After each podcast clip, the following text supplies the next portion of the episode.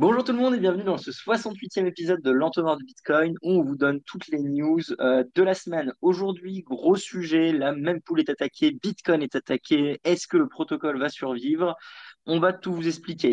Euh, on a la chance d'être avec Pantamis, Loïc et Fanis, donc euh, du très lourd techniquement, deux membres du Space Cake.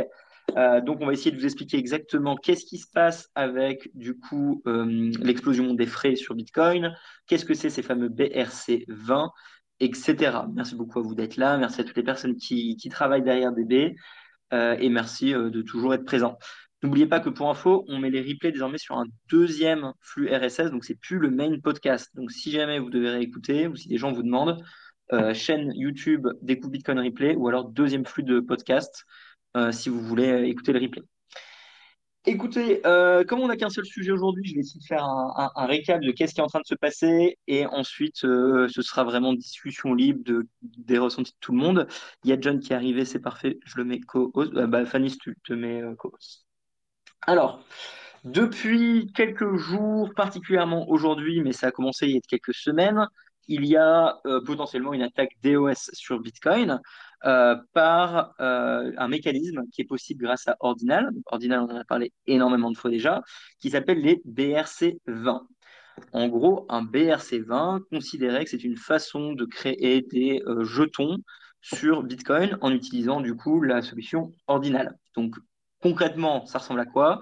Ça ressemble à un JSON de 5 lignes où ils disent un petit peu des informations telles que le nom du token, la quantité de tokens qu'il y a euh, de disponible, la quantité qu'on va obtenir quand on mint ce token, donc quand on, veut en récupérer, on va dire, et, euh, et une autre ligne pour dire s'il est déployé ou pas. Concrètement, ça veut dire que sur Bitcoin, via la solution ordinale, tout le monde peut désormais créer un token. On peut appeler ça altcoin, cheatcoin, peu importe, on s'en fout, donc ça utilise le système ordinal. Euh, je peux en créer un. Je vais décider il y a combien de tokens maximum et je vais décider combien de tokens les gens peuvent mint. Tout le monde peut aller mint euh, ce token. C'est-à-dire que pour vous donner un exemple, imaginons on crée un token découvre Bitcoin, ça me prendrait quelques, quelques minutes. Quoi. Euh, derrière, je dis qu'il y a 10 000 tokens découvre Bitcoin. Je, je peux décider combien de tokens vous pouvez récupérer lorsque vous mintez. Je peux donc décider de mettre que c'est 1000 d'un coup. Je minte tout. J'ai tous les tokens découvre Bitcoin, puis je vous les revends, je les distribue, je les donne sur le marché secondaire. Ou alors au contraire, je peux dire que pour mint un token découvre Bitcoin, c'est un à la fois. Et du coup, potentiellement, bah, vous serez 1000 à rush sur la blockchain Bitcoin pour essayer de mint euh, un token découvre Bitcoin. Euh, donc ça, c'est pour visualisez un petit peu comment, ça fonctionne. Évidemment, si je dis une erreur, les gars, arrêtez-moi. Hein. Mais euh, voilà. Aujourd'hui, euh, ça fait à peu près deux semaines que j'entends parler des BRC20 et que c'est possible. Il y a deux plateformes qui permettent de les visualiser, de les trader, etc. C'est brc-20.io et le deuxième, c'est Unisat, qui a, un échange qui a implémenté ça pour vous donner un ordre de grandeur sur ce, marché d'un coup d'altcoin, on va dire, sur Bitcoin via Ordinal qui, décolle, euh, le premier, c'est Ordi par rapport à Ordinal. Euh, c'est à peu près 250 millions de market cap, ce qui commence à être énorme. Euh, par contre, après, tu vois, le quatrième, c'est Pizza, et il y a 7 millions. voilà. Pourquoi Pizza? C'est un même coin. Ça n'a toujours pas plus de valeur qu'un shitcoin à la con, mais vous êtes tous libres de le faire. Euh, et le problème, c'est que beaucoup de personnes sont en train de le faire, ce qui impose donc énormément de, euh, bah, ça, fait beaucoup de transactions, on va dire, sur le réseau Bitcoin. Ces transactions, c'est des transactions ordinales. On en a déjà parlé. Du coup, ça floude la chaîne. Donc, les, frais ont explosé. Donc, suite à, ces BRV20 que je viens de décrire, plus les stamps à la limite, mais les stamps, c'est un peu calmé. on va surtout parler des BRC20. La même pool a explosé. La même pool, c'est là où toutes les transactions sont en attente euh, d'être incluses dans un bloc. La même pool a une taille à peu près limitée et ça permet de voir comment se comporte le réseau. Donc aujourd'hui, on se retrouve avec une même pool qui est plus que pleine. Et donc, il y a, certains phénomènes qui sont assez, euh, assez, inédits, on va dire. Par exemple, on est en train de, purger, c'est-à-dire qu'on dégage des anciennes transactions non confirmées de la même pool parce qu'ils n'ont pas des frais assez hauts. Et souvent, on peut dire que c'est parce qu'il y a un Satoshi Byte de frais, deux Satoshi Byte. Là, on est, plus sur du 17 ou même du 20 Satoshi Byte euh, qui sont dégagés de la même pool. Pour donner une ordre de, grandeur, d'habitude, on fait passer nos transactions avec euh, bah, 1 si c'est le minimum, ce qui était le cas il y, a, quelques temps et encore même au début du mois. Euh, des fois, on va payer 3, 4. Là, aujourd'hui, on est sur du 200. de la même façon, du coup, que la même pool coûte très cher. Une transaction Bitcoin, pour vous donner une idée, une transaction normale, hein, pas BRC20, c'est à peu près 7 euros aujourd'hui. Euh, une transaction BRC20 pour créer son token ou mint un NFT, NFC comme vous voulez, un NFT, euh, c'est évidemment beaucoup, beaucoup plus. Donc, ça, c'est à peu près le contexte dans lequel on est. Euh, pour visualiser la même pool, dites-vous que début mars, elle était vide. mars, elle a eu son énorme pic. Début mai, elle était vide à nouveau. Là, elle, elle a re un pic. Donc, il faut comprendre qu'on a toujours des phases avec des frais très hauts. Là, cette fois-ci, ils sont particulièrement violents. Donc, euh, toute cette euh, euphorie qui est sur les marchés en ce moment du Bitcoin, on va dire, enfin des frais surtout, euh, bah, on va en discuter. Il y a évidemment des implications par rapport au Lightning Network, à quel point c'est embêtant pour ce réseau, à quel point c'est embêtant pour les plebs partout dans le monde de pouvoir faire des transactions à très bas coût. Est-ce que c'est une véritable attaque sur Bitcoin? Est-ce que Bitcoin va mourir? Est-ce que Bitcoin était préparé à ce type d'attaque? Est-ce que votre nœud chez vous va exploser à cause de la RAM qui va surchauffer euh, Est-ce qu'il y a des solutions? Toutes ces questions, bah voilà, on va essayer de les traiter dans, l'heure qui arrive euh, avec un peu tout le monde. Euh, déjà, est-ce que, pour ceux qui peuvent parler, est-ce que c'était clair? Est-ce que vous avez peut-être des détails par rapport au déroulement de ce qui se passe pour que tout le monde puisse à peu près comprendre Et après, bah, vas-y, si l'un de vous veut se lancer sur Lightning, sur est-ce que c'est la fin de Bitcoin? Est-ce que Bitcoin meurt? Go, for it. Peut-être Fanny, ton que tu es là, si tu veux y aller.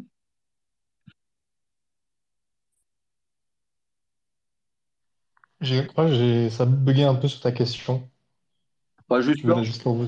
T'inquiète, bah, si, si l'un de vous veut, parler un peu de son point de vue ou est-ce que nous dire si Bitcoin est mort, euh, allez-y.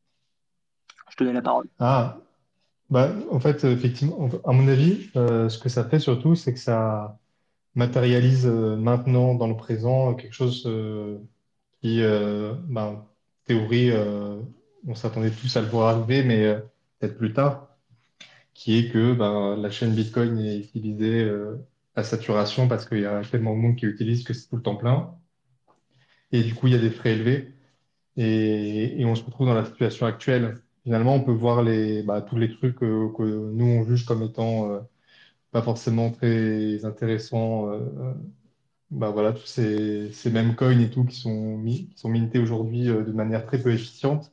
Finalement, ça, ça simule une, utilisation de la chaîne qui est celle qu'on euh, qu'on envisagerait pour euh, dans euh, plusieurs années au moins.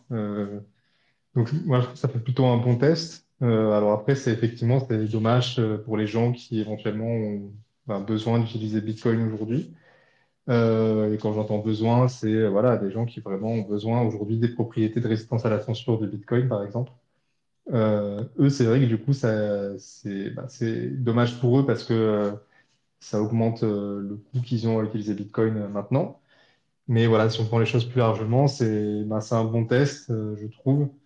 voilà, ça permet de, montrer un peu aussi certaines, certaines faiblesses actuelles de Lightning dont on pourra parler peut-être aussi plus tard. Mais voilà, c'est un peu ça mon avis. un peu suisse, quoi. Mais et voilà. Et puis comme de toute façon, ça a déjà pas mal été dit euh, dans des épisodes précédents euh, sur, euh, sur tout ce qui est ordinals et des choses comme ça, il n'y a pas vraiment de moyen de, de, le, de le bloquer. donc il faut juste en apprendre et, et, et, voir ce que ça nous permet d'en tirer.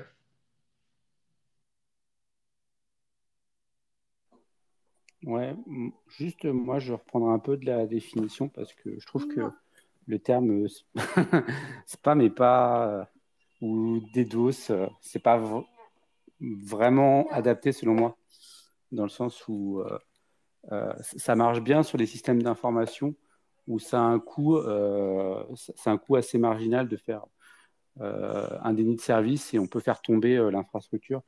Or là, on peut potentiellement faire tomber quelques nœuds, mais ça va pas faire tomber euh, enfin, peu importe l'ampleur de ce qu'on voit là, ça ne fera pas tomber les euh, Bitcoin en lui-même. Euh, effectivement, ça peut avoir des impacts sur Lightning et ça peut avoir un impact sur les, nœuds un petit peu, sous-dimensionnés. Mais donc, du coup, pour moi, DDoS, c'est pas du tout le terme adapté. Ni, spam, hein, je pense que le terme spam est, est, vraiment pas adapté non plus. Les gens, ils payent les frais ad hoc et ils les payent pour le coup très cher. Hein. Quand on regarde les frais, quand on regarde le coût enfin, de ce que ça peut être un déploiement de contrat, etc., ça peut devenir vraiment très coûteux. Et le truc aussi, c'était que par rapport à la même poule, euh, enfin, c'est ce que je crois qu'on avait dit, je pense, il y a deux semaines, mais c'est un peu une vision de l'esprit dans le sens où, euh, par exemple, quand on parle de purge ou ce genre de choses, ou quand on arrive à saturation, il faut bien dissocier le même pool euh, qu'on peut avoir sur son propre nœud, qu'on peut, peut ajuster, et celui qui va servir notamment au relais des transactions, et ce qui va avoir côté des mineurs. Donc, par exemple, même si vous avez des transactions qui sont peut-être un peu faibles, euh, le fait qu'il soit purgé de votre propre mempool, ça ne veut pas forcément dire que côté mineur, en fait, il aurait été purgé. Donc, il euh, faut, vraiment faire attention avec cette notion de mempool et pas se mélanger. Ça, le mempool en lui-même, il n'existe pas. Hein. Je crois qu'on l'avait déjà évoqué. Quelque chose qui est propre à chaque nœud et c'est ce qui permet de, de transiter en fait sur les, enfin de, de relayer les transactions, etc. Donc, euh, il y a l'impact, il faut, il faut bien y faire attention. Et c'est vrai que maintenant, mempool.spate montre il y, a déjà il y a des débats sur la, ce que devraient faire les utilisateurs sur la configuration de leur mempool. Euh, et puis euh, le mempool qu'on voit sur mempool.space, on voit un giga où effectivement c'est, c'est, assez amusant de voir la, taille. Euh, après, je ne pense pas que ça y change grand-chose, vos transactions. elles seront probablement toujours chez les, chez les mineurs. Et le jour où ce sera purgé, bah, il, voilà, le mineur, lui, il n'a il a, il a pas un même pool de 300 mégabits. Quoi. Euh, donc, euh, enfin, 300 mégaoctets, pardon. Donc, euh, je pense qu'il faut, vraiment faire attention à, ces notions-là. Mais c'est tout, hein. c'est juste des, points de précision que, que j'avais. Yes, moi, le commentaire que je ferais, c'est à la question est-ce que Bitcoin est cassé? Il faut toujours répondre de la même façon. C'est prenez votre nœud Bitcoin, donc si vous n'en avez pas, c'est un problème. hein. Il faut que vous ayez votre nœud Bitcoin parce que sinon vous n'avez en fait jamais utilisé Bitcoin, euh, réellement le protocole, quoi. Donc vous prenez votre nœud Bitcoin et vous faites la commande euh, get block height dessus pour regarder quel est le dernier bloc qu'il a repéré. Et euh, si c'est le même que les autres sites que vous aimez bien regarder pour voir l'état de la blockchain, bah, vous pouvez être assuré. Bitcoin n'est pas cassé, il fonctionne. Euh, vous avez votre nœud qui fonctionne, donc il euh, n'y a aucun problème pour le protocole. En fait, ce dont on parle là, c'est juste un problème pour les gens qui veulent faire des transactions, qui veulent produire des transactions. Mais le protocole, lui, il casse pas. Justement, il, il y a des mesures qui ont été prises pour que même en cas d'attaque, les nœuds puissent continuer de traiter les transactions. Et tout ce marché de frais, c'est justement un système de filtration des transactions finalement pour justement éviter que votre nœud fasse comme un nœud Solana, c'est-à-dire qu'il s'arrête quand il y a trop de transactions à traiter.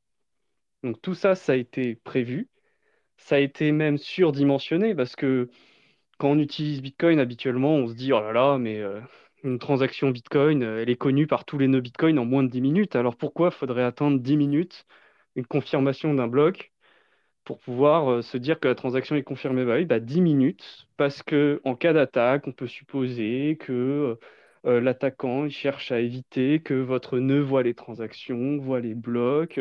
On peut supposer que les mineurs se mettent à miner beaucoup plus vite d'un seul coup, que en fait vous êtes isolé avec des faux mineurs qui se mettent à miner encore plus vite. Et donc du coup, en fait, ça met moins de quelques minutes à, à émettre des blocs. Et puis en fait, le bloc, il n'a pas le temps de se propager à tout le réseau. Et donc du coup, il y a des nœuds qui sont désynchronisés. Bah, tout ça, ça ne se produit pas parce que 10 minutes, c'est très long. Pour un ordinateur, c'est vraiment très long.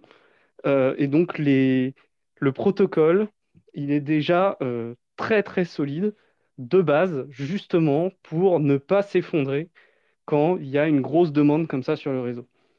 En fait, le plus gros problème actuellement, c'est euh, un petit peu ce qu'on a, ce qu'on va dire sûrement sur Lightning et tout ça, c'est que le marché de frais, il devient très difficile à cerner. On ne comprend pas très bien pourquoi les gens payent autant de frais, alors que euh, bon bah ça, semblait, euh, ils auraient pu y aller un peu plus progressivement. Là, c'est très violent. Le marché de frais, il bouge très très vite. Euh, et c'est peut-être ça le plus gros risque finalement, c'est qu'on n'est plus capable de dire combien il faut payer pour que la transaction elle passe.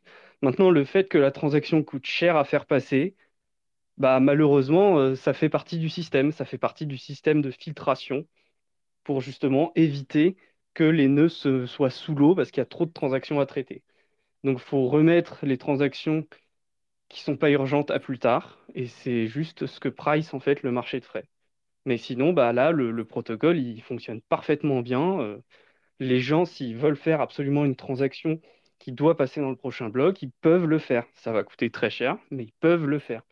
Et votre nœud, il est toujours synchronisé avec le dernier bloc. Et là, quels que soient les frais que payent les transactions, ce sera toujours le cas.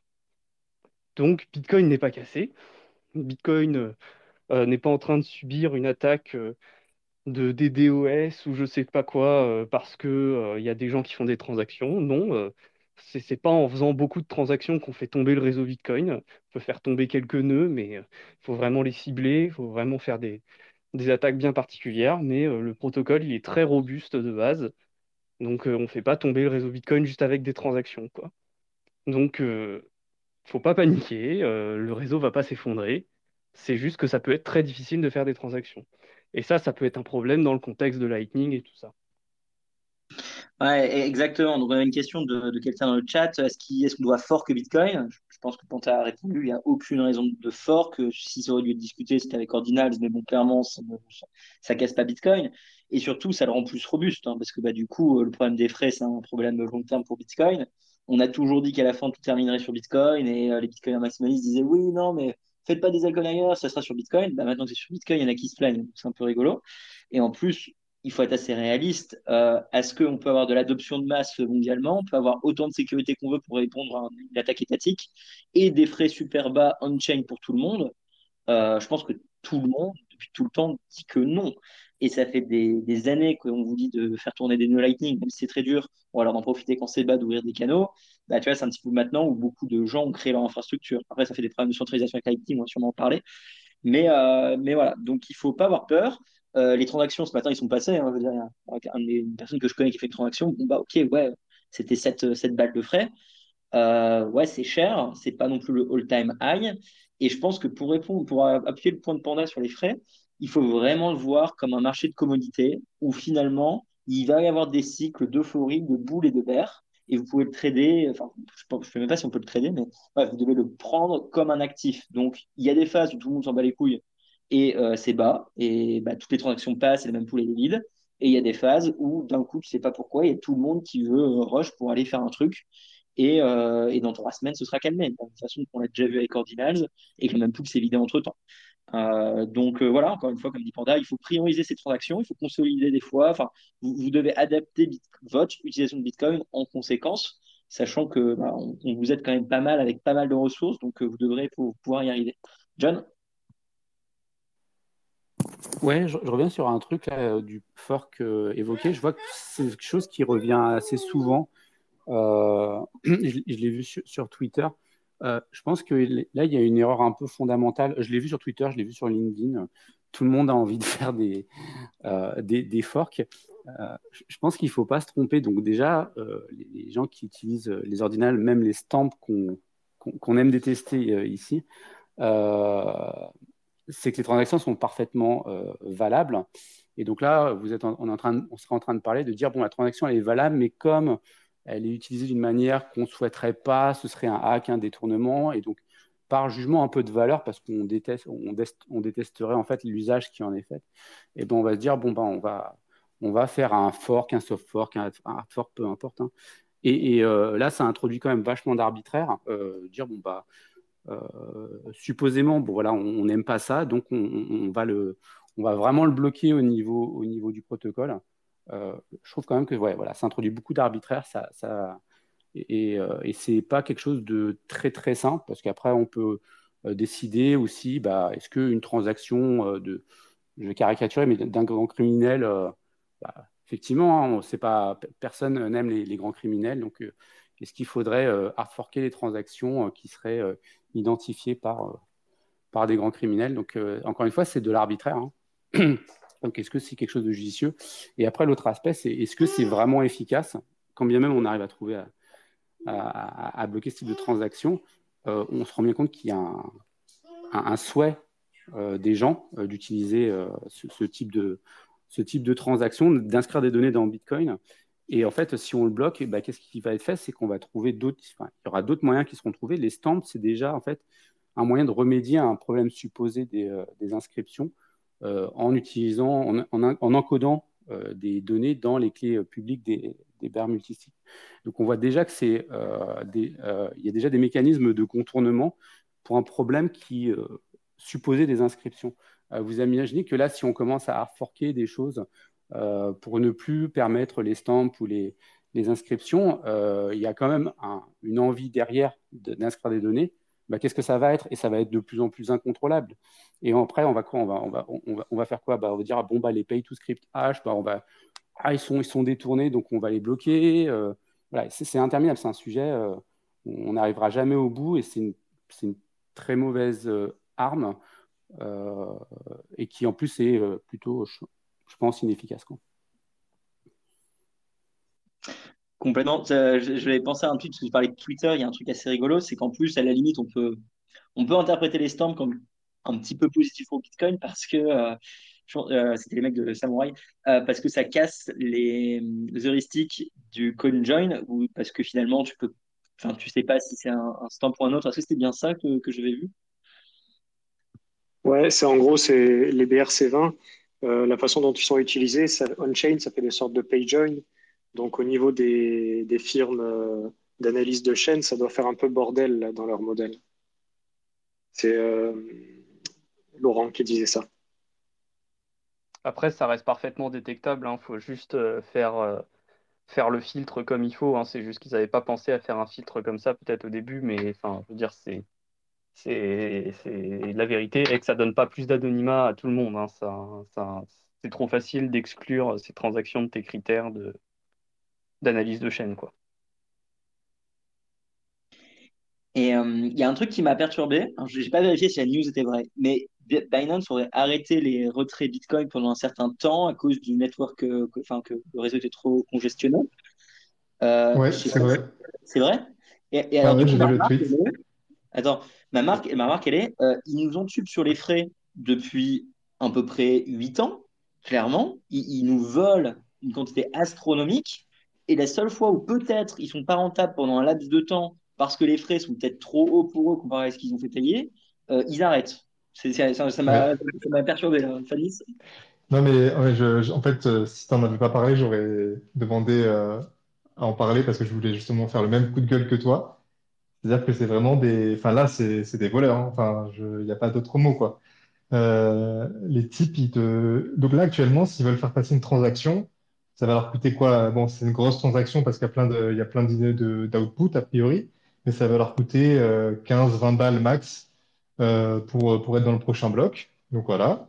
Euh, bah, c'est déjà largement supérieur à ce qu'ils prélèvent d'habitude quand il n'y a pas de, de congestion, entre guillemets. parce que bah, en fait, voilà, ils prélèvent des frais exorbitants à chacun de leurs utilisateurs individuels pour ensuite batcher tous les retraits en une seule grosse transaction. Donc là, euh, voilà, c'est du foutage de gueule euh, astronomique. Euh, enfin, je veux dire, Bitcoin marche encore, comme l'a dit Panta. Ça coûte juste plus cher. voilà, moi, mon nœud qui tourne sur mon Raspberry Pi, il est toujours synchronisé. Hein, donc, c'est pas qu'ils ont un problème technique, qu'ils n'arrivent plus à envoyer des transactions on-chain, c'est qu'ils veulent pas payer. Voilà, c'est des bons vieux rats. Et du coup, ils ont, enfin, enfin voilà, je trouve ça gonflé parce que à la limite, tu, dis, tu justifies de prélever des frais extrêmement élevés d'habitude en disant que ça te permet euh, bah, bah, d'être prêt si jamais euh, de temps en temps il y a des frais plus élevés, voilà. Euh, bon, ça peut s'entendre, j'imagine, mais du coup là non, parce qu'en fait, dès que les frais ils augmentent ne serait-ce que d'un pouillème, bah, tu fais plus de transactions et tu bloques les retraits, quoi. Donc c'est un gros foutage de gueule. si vous êtes encore client chez Binance, moi je vous conseille bah, soit de fermer votre compte et de vous barrer parce que c'est vraiment pas sérieux. Euh, bah, soit si vous voulez absolument y rester, euh, bah, d'être un peu vocaux, quoi, de, de faire remonter que ça vous satisfait pas cette situation, parce que faudrait pas qu'on commence à avoir des, des exchanges qui utilisent cette, euh, cette excuse de euh, il y a des frais sur Bitcoin, euh, on ne peut pas payer pour, euh, pour en geler les retraits comme ça de manière arbitraire. Alors que, voilà, enfin, je veux dire, on a déjà vu pire, euh, payer 10 dollars euh, pour faire euh, une transaction de retrait pour ses utilisateurs, c'est pas la mer à boire. Non, complètement. C'était, je, trouve ça assez scandaleux. Et également, il y a donc deux autres questions dans le chat. Merci à, à- vous. La première, c'était Phoenix prévient ses utilisateurs que les frais sont hauts. En effet, euh, c'est vrai qu'il y a beaucoup de wallets Lightning qui, préviennent et qui galèrent. Je pense qu'on on parlera de Lightning euh, bah, maintenant, je pense même après. Parce que la deuxième question est en lien, c'est est-ce que du coup, ça, ça remet sur la table le débat des sidechains, euh, BIP 300, BIP 301 de mémoire? Et, euh, et voilà, il y a d'autres personnes sur Twitter qui étaient vocaux avec est-ce que vous utilisez Liquid dans ce genre de cas? Bah, voilà, si, Lightning a ces problèmes, est-ce que toutes les autres solutions de PEG, Bitcoin en sidechain peuvent permettre de, de, de solutionner? Commençons peut-être par Lightning avant de parler des sidechains, voir un petit peu les, les problèmes. Euh, je ne sais pas si quelqu'un veut prendre la parole, mais j'avais vu que HTLC, il y avait un problème. Euh, le prix Ouais, les, force clauses. je peux commencer si vous voulez, et bah, les, les autres, ils, voilà, pourront ajouter des choses parce que je vais sûrement en oublier. Mais euh, Lightning, effectivement, euh, en fait, il y a plusieurs problèmes qu'un environnement avec des, des frais de transaction hauts peuvent, peuvent causer. Et enfin, là, il n'y a pas juste le fait que les frais de transaction soient hauts, qu'ils sont aussi un peu euh, difficiles à anticiper potentiellement. euh, ce qui est un problème connexe, mais voilà, qui, est important aussi pour Lightning. Donc, par exemple, dans le cas de Phoenix, dont tu parlais, donc ce qui se passe, c'est que Phoenix, le, fonctionnement, c'est que comme on veut que l'utilisateur il n'ait pas vraiment de relation de confiance à, entretenir avec, euh, avec Phoenix, l'utilisateur a son propre nœud Lightning sur son téléphone dans l'application Phoenix. Et quand il reçoit ou qu'il envoie des fonds euh, sur Phoenix, donc dans le, dans le Lightning Network, il le fait avec ses propres canaux, donc il a ses propres clés privées. Mais là, le, le seul compromis par rapport à, au fait d'avoir un, vrai nœud, c'est qu'en fait, euh, tous ces canaux-là sont entre lui et euh, le nœud de, de A5, qui est l'entreprise qui, qui propose le wallet Phoenix. Donc c'est ça le, le compromis qui est fait. Mais ce que ça permet de faire, c'est euh, ben, plein de trucs cool, euh, du genre, quand vous recevez des sous pour la première fois sur Phoenix, euh, l'application va automatiquement vous ouvrir un canal que vous pouvez utiliser directement, de manière instantanée, entre, entre donc leur nœud, le nœud de A5, et, et votre propre wallet Phoenix. Et ce qui explique voilà, que c'est pour avoir ce, cette super UX qu'on est obligé de faire des compromis du genre tous les, les canaux ils sont entre vous et le nœud de A5. Mais donc, encore une fois, vous avez vos, propres canaux. Euh, l'inconvénient, par contre, entre guillemets, le, coût de ça, c'est qu'effectivement, il faut ouvrir un canal à chaque fois. Et donc, il faut que le nœud de, enfin, il faut que, le nœud de A5, ben, il, paye les frais d'ouverture euh, euh, des canaux. Donc, il faut déjà qu'il arrive à les estimer correctement. Donc, dans un environnement où les frais changent aussi rapidement que ce qu'on voit actuellement, ça peut être compliqué. Et le problème, c'est que si du coup, les, ils ne calculent pas les frais correctement, on passe d'un d'un modèle de, sécurité pour, Phoenix, où en gros, ils vous laissent utiliser le canal instantanément. Euh, donc, c'est-à-dire qu'il y a une relation de confiance temporairement, le temps que le canal soit bien confirmé. Mais de base, normalement, les frais sont tels que euh, bah, on parle de euh, confiance pendant un ou deux blocs à maintenant une situation où potentiellement cette relation de confiance, elle va durer beaucoup plus longtemps. Donc on fait comme s'il y avait un canal, mais en fait le canal il n'est pas confirmé. Et ce pendant, ça se trouve, euh, ben, des heures, parce qu'on est dans un environnement où c'est très dur de prévoir les frais pour être, euh, pour être miné dans le prochain bloc ou, assez rapidement. Euh, donc ça, c'est juste le côté prédiction qui, voilà, qui chamboule un peu le modèle de, de, sécurité et de confiance de base de, de Phoenix et des wallets équivalents comme Breeze, par exemple. Et ensuite, il y a le problème de bah, ça va coûter plus cher. Donc actuellement, Phoenix prélève des frais de 1% du montant reçu quand il y a besoin d'ouvrir un nouveau canal. Donc ce n'est pas nécessairement le cas. hein. Vous pouvez, euh, un montant euh, qui peut déjà passer dans les canaux que vous avez existants dans votre Phoenix, bah, il ne va pas en ouvrir de nouveau, logique. Mais s'il offre en ouvrir un nouveau, ça sera 1% du montant et minimum 3000 Satoshi. Donc la question, c'est est-ce que euh, ce genre de frais euh, sont soutenables euh, sur le long terme euh, si cet environnement de frais actuel se, poursuit? Euh, bah, la réponse a priori c'est non. Euh, mais bon voilà, c'est des, frais que Phoenix euh, slash A5 essaie de pas bouger tout le temps. Donc ils avaient un peu augmenté. Avant c'était plus bas que ça. Euh, mais donc, quand on est à 1 Satoshi par V-byte, donc qu'il y a personne qui utilise la blockchain Bitcoin, ça fait qu'en fait, ils récupèrent un peu plus d'argent. Là, ça fait qu'en ce moment, ben, ils vont plutôt en perdre, donc ça s'équilibre et il faut voir comment est-ce qu'ils doivent ajuster leur, leur modèle pour, pour pallier ce problème-là. Ce qui est sûr, c'est que si les frais restent comme ça pendant, pendant un mois, j'en sais rien, ils vont forcément devoir relever leurs frais pour l'ouverture de nouveaux canaux. donc d'où ce, message de, Phoenix. et donc ça, en fait, c'est généralisable à, tous les autres cas. Si par exemple vous avez votre propre nœud Lightning et que vous essayez d'ouvrir des canaux, ben voilà, ça va vous coûter plus cher parce que vous devez faire une transaction Bitcoin pour ouvrir le canal. Elle vous coûtera plus cher. Et euh, donc, l'ouverture de canal va vous coûter plus cher. Euh, et donc, notamment, il y a des canaux où peut-être ça devient moins, euh, moins logique du point de vue économique de les ouvrir parce que finalement, la capacité du canot, mise en regard des frais que vous devez payer pour pouvoir l'ouvrir, est peut-être plus si pertinente que ça. donc ça, c'est l'autre problème, l'ouverture. Il y a un autre souci qui est la, la fermeture des canaux. C'est-à-dire que la fermeture d'un canal Lightning, là encore, c'est une transaction Bitcoin, on-chain, et donc il faut payer des frais. Et euh, les frais de cette transaction, normalement, ils viennent de, de, ce qui est déposé dans le canal. Donc, si vous avez un canal de 1 million de Satoshi et que vous devez payer 20 euh, 000 Satoshi de, frais, bah, au final, il n'y a plus que 980 euh, 000 Satoshi à se partager entre les deux parties prenantes du canal. Et un cas particulier de ça, c'est quand vous avez un canal d'une capacité relativement petite et que du coup, la capacité du canal n'est plus suffisante pour payer les, les frais de transaction. Donc ça, il y a des moyens avec, par exemple, les, les encore outputs de, pallier ce problème du point de vue purement technique. C'est-à-dire, si vous voulez vraiment fermer votre canal et récupérer les fonds, vous pouvez toujours augmenter les frais avec ce qu'on appelle le child pay for parents. Donc, vous allez faire une transaction de plus qui dépense ses fonds avec plus de frais. Euh, donc, quitte à ajouter d'autres inputs. Mais euh, ça, c'est juste du point de vue technique. Mais il faut voir aussi, est-ce que ça a un sens du point de vue économique? C'est-à-dire, si ça vous coûte plus cher de payer les frais de transaction pour fermer le canal que ce que vous pouvez récupérer dans le canal, bah, vous n'avez aucun intérêt à récupérer les fonds du canal et il vaut mieux peut-être les, bah, faire une croix dessus, euh, peut-être temporairement. Voilà, il faut, c'est pour ça qu'en ce moment, par exemple, il vaut mieux essayer d'éviter euh, de voir ces canaux fermés. Euh, donc ça, c'est pour la, fermeture. Mais ce qui est un peu plus important, ce qui est aussi important à saisir, c'est que même quand vous avez un canal qui fonctionne toujours et voilà, et qui fait passer des transactions.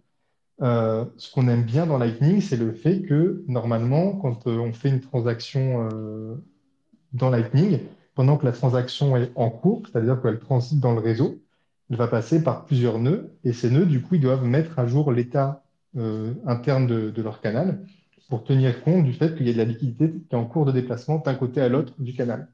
Et ça, c'est représenté par des transactions qu'on appelle transactions d'engagement, qui sont des transactions Bitcoin que les, deux nœuds partenaires sur un canal euh, vont, signer ensemble et qui représentent le fait qu'il y a ces fonds-là qui sont en cours de transfert et qui peuvent être dépensés du coup suivant, selon des conditions particulières. Et donc, comment on fait ça? On fait ça en créant un output supplémentaire sur cette transaction qu'on ne publie en théorie pas euh, sauf si on veut fermer le canal. Et donc, à chaque fois que vous avez euh, un, transfert en cours dans un canal, vous avez un nouvel output qui s'ajoute dans cette transaction d'engagement. Et donc ça, c'est comme ça qu'on fait pour que ce soit trustless. C'est-à-dire que si à un moment donné, le, partenaire de votre canal arrête de répondre ou s'il essaye de, voler des fonds, etc., vous avez cette transaction euh, d'engagement, donc cette transaction Bitcoin non publiée pour l'instant, mais que vous pouvez publier à tout instant pour récupérer vos fonds.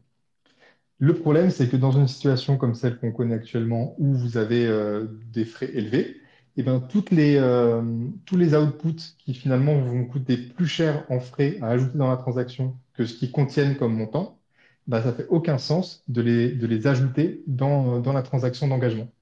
Et donc, ce que ça veut dire, c'est que on a un seuil euh, en dessous duquel, en termes de montant d'une transaction Lightning, finalement, on n'est pas vraiment dans une relation 100% trustless, mais on est plutôt dans quelque chose de trusté.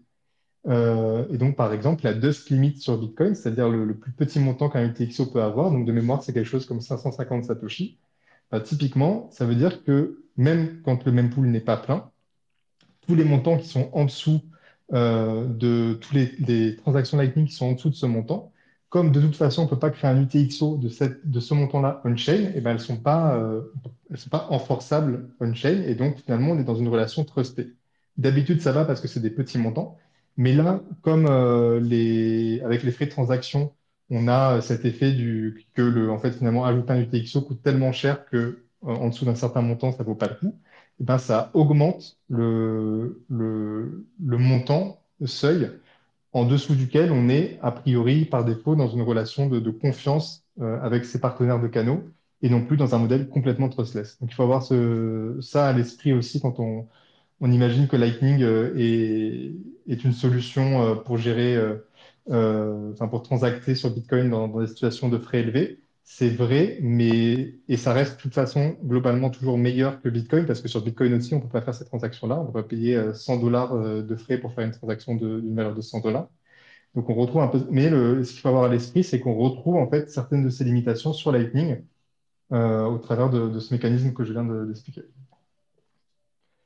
voilà un peu le topo.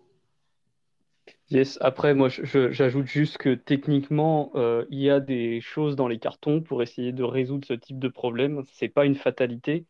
Euh, de type euh, les choses dont on parle assez peu, comme package relay ou des choses comme ça, ou les éphémérales encore, enfin les transactions version 3. donc il y a, des, gens qui réfléchissent à justement comment faire pour permettre des, outputs plus petits, lorsque notamment ils servent à faire du, du child for parent. Dans le cas des, HTLC, les, hum, les outputs des, HTLC, même si on est dans, effectivement, comme, comme tu l'as dit, Fanny, on est dans une relation un petit peu de confiance lorsque l'on fait des paiements qui sont très très faibles, il euh, faut quand même se dire que les outputs des HTLC qui ne sont pas produites parce qu'elles sont trop faibles, euh, elles vont dans les frais de transaction. Elles ne vont pas à la, partie, euh, la partie adverse. Euh, donc, c'est effectivement pas trustless, mais euh, votre contrepartie ne peut pas voler les fonds. Donc, elle n'a pas non plus un grand intérêt à le faire. Euh, même si elle pouvait récupérer, je sais pas, s'il y avait 10 balles, parce que actuellement les frais, c'est minimum 3 balles pour, pour les transactions purgées. Donc, il faut mettre 10 balles minimum pour avoir un in-output qui soit considéré standard par le réseau. Euh, même si on est dans cette situation-là et que votre contrepartie, elle est prête à vous voler 10 balles, parce que c'est vraiment un gros rat, par exemple, parce que vraiment pour 10 balles, euh, briser une relation de confiance, c'est quand même pas la meilleure idée du monde. Hein. Euh, bien, même si elle était prête à faire ça, bah, elle n'aurait pas 10 balles. Elle vous, aurait fait, elle vous aurait fait perdre 10 balles, ça c'est vrai, mais elle n'aurait pas gagné 10 balles. Donc, il n'y a pas non plus un incentive important à vous attaquer avec, par, le biais de ce genre de choses-là. Donc euh, trust, euh, trusted, mais pas des masses non plus quand même. Donc euh, voilà, c'est pas une fatalité. Tout ça, c'est tous les problèmes qu'on évoque là, ce sont effectivement des, problèmes qui apparaissent parce qu'on est en train de parce qu'on observe un changement de régime. Habituellement, le marché de frais dans Bitcoin a toujours été très faible. Il n'y a eu que quelques périodes très rares où le marché de frais il était très élevé avec un prix important et que du coup, il fallait gérer ça. Euh, donc, euh, on a très peu de moments en fait où on peut tester les systèmes en conditions réelles. Donc là, c'est le cas aujourd'hui. On voit qu'il y a des problèmes. C'est normal. C'est normal de voir qu'il y a des problèmes dans des situations qui sont euh, assez rares finalement, qui ont, été rarement expérimentées dans le développement de Bitcoin. Sachant qu'en plus, le développement de Bitcoin, c'est un processus qui est très long. les reviews, elles sont faites très sérieusement avec beaucoup beaucoup d'attention et on prend beaucoup de temps. Donc, on ne peut pas en un mois réagir à, euh, euh, quelques milliers de personnes qui font des transactions avec des frais très élevés. Quoi. Donc, euh, on on peut pas s'adapter, on ne peut pas apprendre en un mois de tout ce qui s'est passé. Il faut du temps pour ingérer l'information. Voilà, maintenant, il y a des choses dans les cartons. ça fait déjà pas mal de temps que les développeurs s'intéressent au problème de la dynamique des frais dans Bitcoin. c'est un sujet très compliqué, c'est très très compliqué, c'est bien plus compliqué qu'on peut l'imaginer. Euh, au début, mais euh, il y a des choses qui sont réfléchies, donc c'est pas une fatalité. C'est, encore une fois, c'est le protocole est pas cassé, c'est juste bon bah effectivement, faut l'adapter euh, au fait qu'on est dans un marché de frais qui est de plus en plus volatile. Mm. Et euh, non, complètement d'accord, c'est d'ailleurs drôle parce qu'en même temps qu'on fait notre space, il y a Udi qui fait un space avec 1600 personnes, We Broke Bitcoin avec le mec, oh mon dieu. Et, euh, et j'ai plein de DM il y a des, plein de youtubeurs qui, qui adorent euh, faire des vidéos sur les stamps en disant qu'on va casser Bitcoin. Ce qui amène du coup à une question d'un viewer qui, qui m'a déjà DM plusieurs fois, ou si c'est pas toi, beaucoup de gens m'ont DM là-dessus. Alors j'imagine que c'est la faute euh, de euh, Grand Crypto, mais avec les stamps qui vont faire que les, les, nœuds vont être surchargés avec la RAM et du coup euh, Bitcoin va, va plus marcher. Je pense que Panta a déjà répondu. Donc, bah voilà, au final, les gens payent. Vous devez comprendre qu'ils doivent payer des sats. Ils doivent vraiment avoir l'argent, ces gens-là.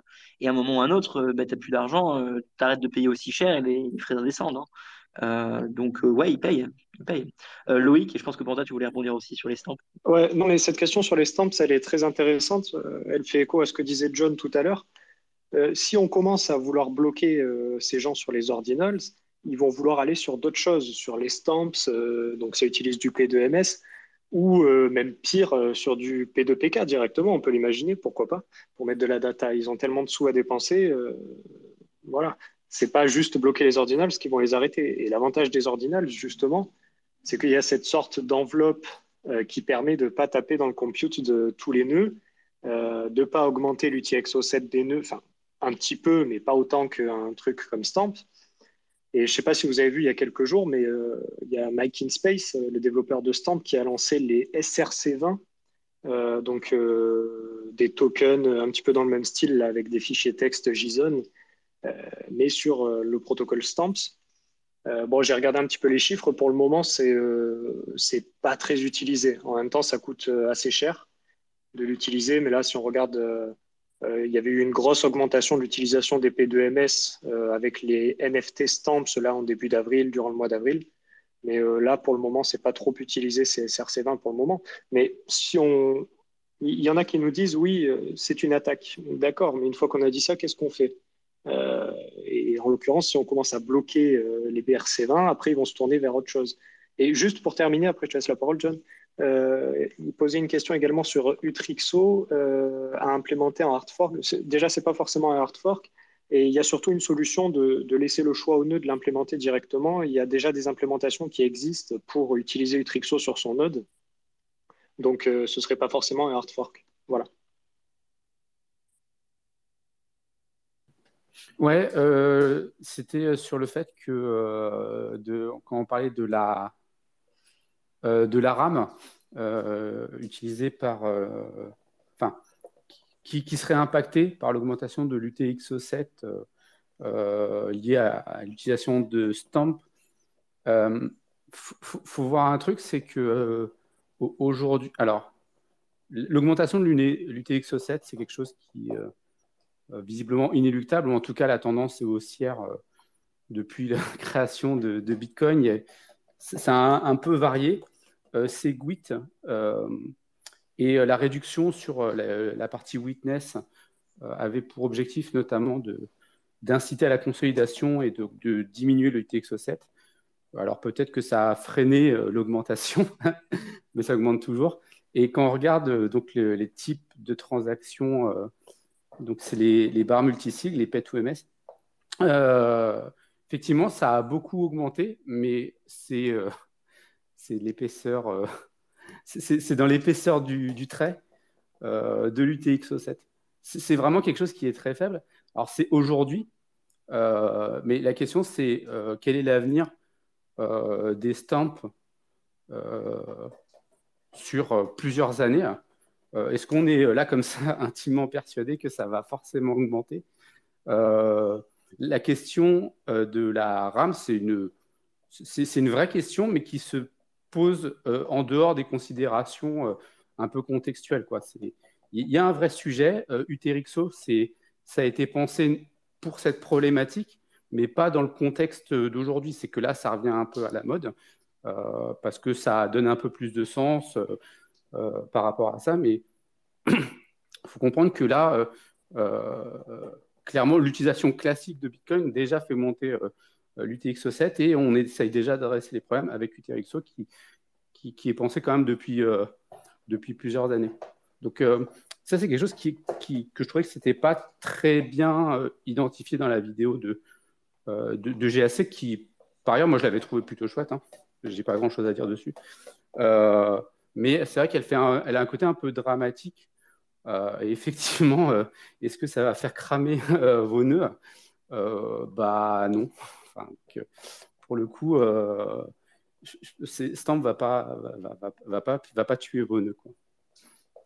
Ouais, moi, ce que je voulais dire là-dessus, c'est euh, en fait, euh, on a tendance à dire que l'UTXO 7 est dans la RAM, mais en fait, euh, bon, en fait, c'est pas tout l'UTXO 7 qui est dans la RAM. Hein. Votre, votre nœud Bitcoin, ce qu'il fait, c'est un cache, donc c'est-à-dire, il, en fait, il ne retient les, dans la RAM que les dernières UTXO qu'il a vu passer, qu'il a vu être créées, qu'il a vu être dépensées. Donc, quand il a dépensé, il les met plus dans l'UTXO 7 vu qu'elles sont dépensées, mais les nouvelles créées, elles restent ce qu'on dit en cache, c'est-à-dire dans, dans la mémoire vive, justement parce que euh, le protocole fait un peu l'hypothèse de se dire bon, bah, les UTXO qui viennent d'être créés, il y a de fortes chances qu'elles soient aussi dépensées dans le, rapidement. Donc, euh, je conserve en cache mes, mes UTXO au fur et à mesure. Et puis, régulièrement, quand euh, la mémoire utilisée, quand le cache devient un peu trop gros, il va se passer ce qu'on appelle un flush. Donc, ce qui va se passer, c'est que le, le disque dur va écrire le contenu de la RAM enfin le, le, nœud va écrire le contenu de la RAM sur le disque dur. Donc l'UTXO7, il est aussi conservé sur le disque dur. La problématique dont on parle sur la RAM, c'est que si on fait euh, trop vite augmenter la taille du... Enfin, si, on, si le cache est rempli très, très régulièrement, très vite, euh, ben, du coup, les UTXO vont très souvent retomber dans le disque dur. Et c'est lorsque l'on va vouloir valider une transaction, on va devoir chercher les UTXO qui ont été dépensés par cette transaction. Et parce qu'on vide très très régulièrement le cache de la RAM, qui est dans la RAM, bah, il faut aller les chercher systématiquement dans le disque dur. Donc du coup, ça va ralentir, parce que c'est très long d'aller lire quelque chose dans un disque dur, c'est beaucoup plus long que de le lire dans la RAM. Et donc du coup, ça va ralentir la vitesse de validation d'une transaction. Maintenant, c'est un, problème qui est, réel informatiquement, ça peut être problématique. Maintenant, il faut quand même se dire, il faut, se rappeler de ce que j'ai dit au début, les mesures qu'on a prises quand on a dimensionné le protocole, euh, elles sont drastiques. C'est-à-dire que ce n'est pas parce qu'on doit lire les UTXO dans un disque dur au lieu de la RAM que ça y est, votre nœud ne peut plus suivre le réseau. Non, parce que le, le réseau... Euh, presque un téléphone pourrait suivre le réseau. C'est pas le problème. Le problème du téléphone, c'est juste que euh, la gestion de la mémoire, ça va être un petit peu pénible, mais il pourrait suivre le réseau. Euh, du matériel très vieux pourrait suivre le réseau, même si c'est un vieux disque dur. Euh, quand vous utilisez un disque dur pour initialiser un nœud Bitcoin, c'est très long quand il faut faire l'IBD, mais une fois qu'il est synchronisé, il a aucun problème à valider les transactions. Donc vraiment, il n'y a pas de souci avec la RAM. C'est que effectivement, c'est c'est dimensionnant sur du matériel. S'il y a vraiment trop peu de RAM, c'est quand même très compliqué de faire tourner un Bitcoin parce qu'on a pas. Mais, mais, quand on parle de très peu de RAM, c'est moins de 1 giga de RAM. Hein. C'est pas, c'est pas les 4 gigas que vous avez sur quasiment tous les ordinateurs aujourd'hui. Hein. On parle de euh, si vous avez 500 euh, mégas de RAM, c'est peut-être un peu juste. Euh, si vous avez 1 giga de RAM, bon, vous avez quand même pas mal de marge, mais c'est juste l'IBD qui va être un peu compliqué et tu pourras pas faire tourner un Electrum serveur dessus. Mais voilà, la RAM, ce n'est pas vraiment le problème. Le, souci avec Stamps, c'est que ça va faire déjà augmenter la taille de l'outil Exo7 qui ne peut pas être pruné. Donc, mais ça, c'est l'objectif de Stamps. Hein. leur, but affirmé, c'est de ne pas être prunable. Et euh, l'autre problème, c'est surtout que ça utilise des clés publiques pour mettre de l'information. Normalement, les clés publiques, c'est des moyens d'identification, c'est des solutions d'identification qu'on utilise pour autoriser des transactions. Et lorsque l'on va euh, créer des UTXO, on va vérifier la forme du script PubKey, donc du script qui, bloque les, les coins dans l'UTXO. Et le problème, c'est qu'on va aussi vérifier que la, s'il y a une clé publique, c'est bien une clé publique qui est valide. Donc, et en fait, c'est tous ces vieux scripts qui étaient mal faits, où on faisait trop de vérifications sur les UTXO. Et là, ils les utilisent, ces clés publiques, pour mettre de l'information. Donc, c'est-à-dire qu'ils vont, ils vont faire une fausse clé publique factice, qu'ils vont volontairement euh, tweaker pour faire en sorte que ce soit une clé publique valide qui soit acceptée par les nœuds. Tout ça pour pouvoir conserver de l'information dedans. Donc, c'est on voit que c'est tordu en fait comme solution. C'est tordu et ça va en plus de ça créer des calculs factices. Les nœuds, on doit vérifier que c'est une clé publique, ça va être une vérification qui n'est pas anodine. Euh, tout ça pour in fine quoi Conserver de la donnée. Alors que pour conserver de la donnée, on a des up return, on a les ordinals où la donnée n'est pas prise en compte lorsqu'il s'agit de valider le script. Donc voilà, c'est ça le, problème de, de, Stamps, c'est que là où Ordinals avait déjà une certaine inefficacité, parce qu'il conservait de la donnée on-chain, mais en même temps c'était un peu son objectif, bah, Stamps est encore plus inefficace, qu'il est vraiment très très peu efficace. Donc si les gens commencent à utiliser ça, franchement, c'est terrible, mais d'un point de vue efficacité, c'est juste désolant en fait, principalement. Mais le protocole, il va pas mourir à cause de ça. Et bon, si vraiment l'outil Exo7 il finit comme Ethereum par faire 180 gigas, euh, et ben oui, là, on, repriorisera les, les, choses comme Utrixo, etc. Et le problème de Utrixo, c'est que c'est pas non plus gratuit. Hein. Le fait de réduire la taille de l'Utrixo 7 va augmenter les besoins en bande passante. Euh, mais encore une fois, c'est pareil, la bande passante, on a de la marge. C'est pas comme si on était, on avait designé le protocole pour être à la limite des, des possibilités techniques.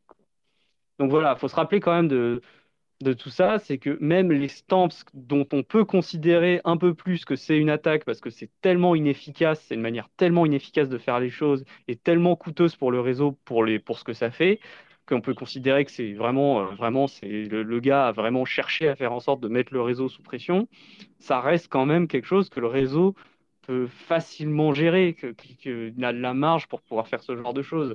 Il y avait même des limites qui étaient imposées sur les SIGOPS qu'on a redécouvert parce que, euh, parce que justement ce genre de truc euh, éclate les, limites, euh, les des, des, limites comme ça qui ont été, qui ont été ajoutées par le passé pour, pour ce genre de, de scripts dont on sait qu'ils sont coûteux.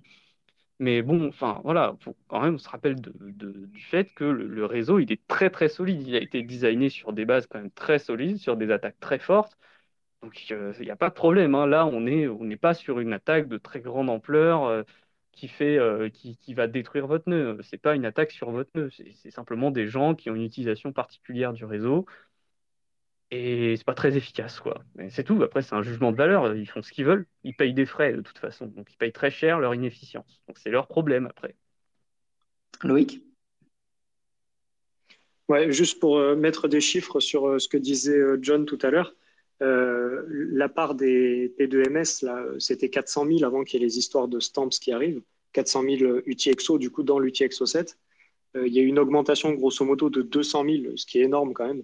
Euh, durant le mois de ben, mars-avril. Euh, et par rapport à l'UTXO 7 total, c'est 140 euh, millions l'UTXO 7 total, actuellement à peu près, en termes de chiffres.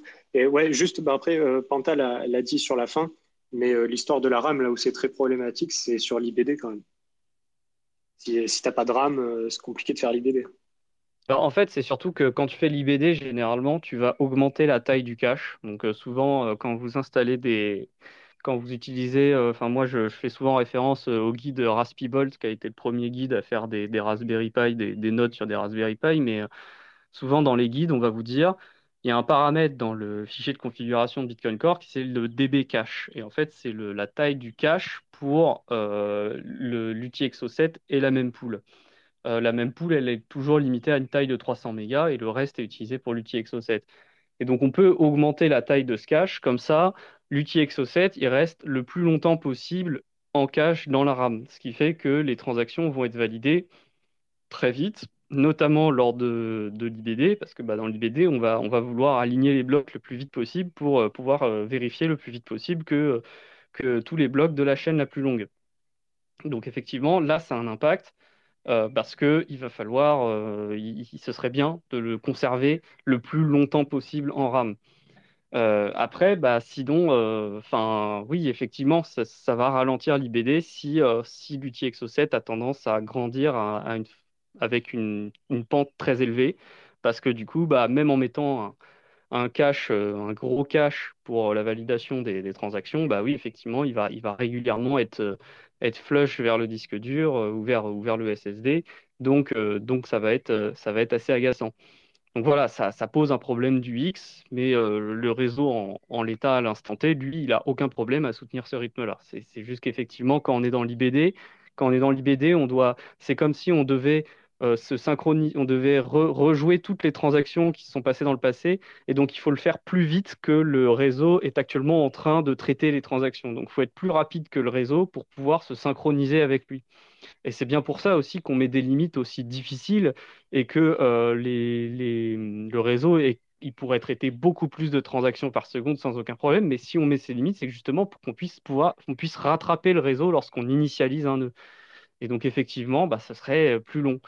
Euh, bon, maintenant, euh, quand c'est vrai que ce serait plus long, mais quand on prend en compte le fait qu'aujourd'hui, euh, le matériel informatique coûte de moins en moins cher, notamment il y a des SSD qui deviennent de plus en plus abordables alors qu'ils sont de plus en plus gros.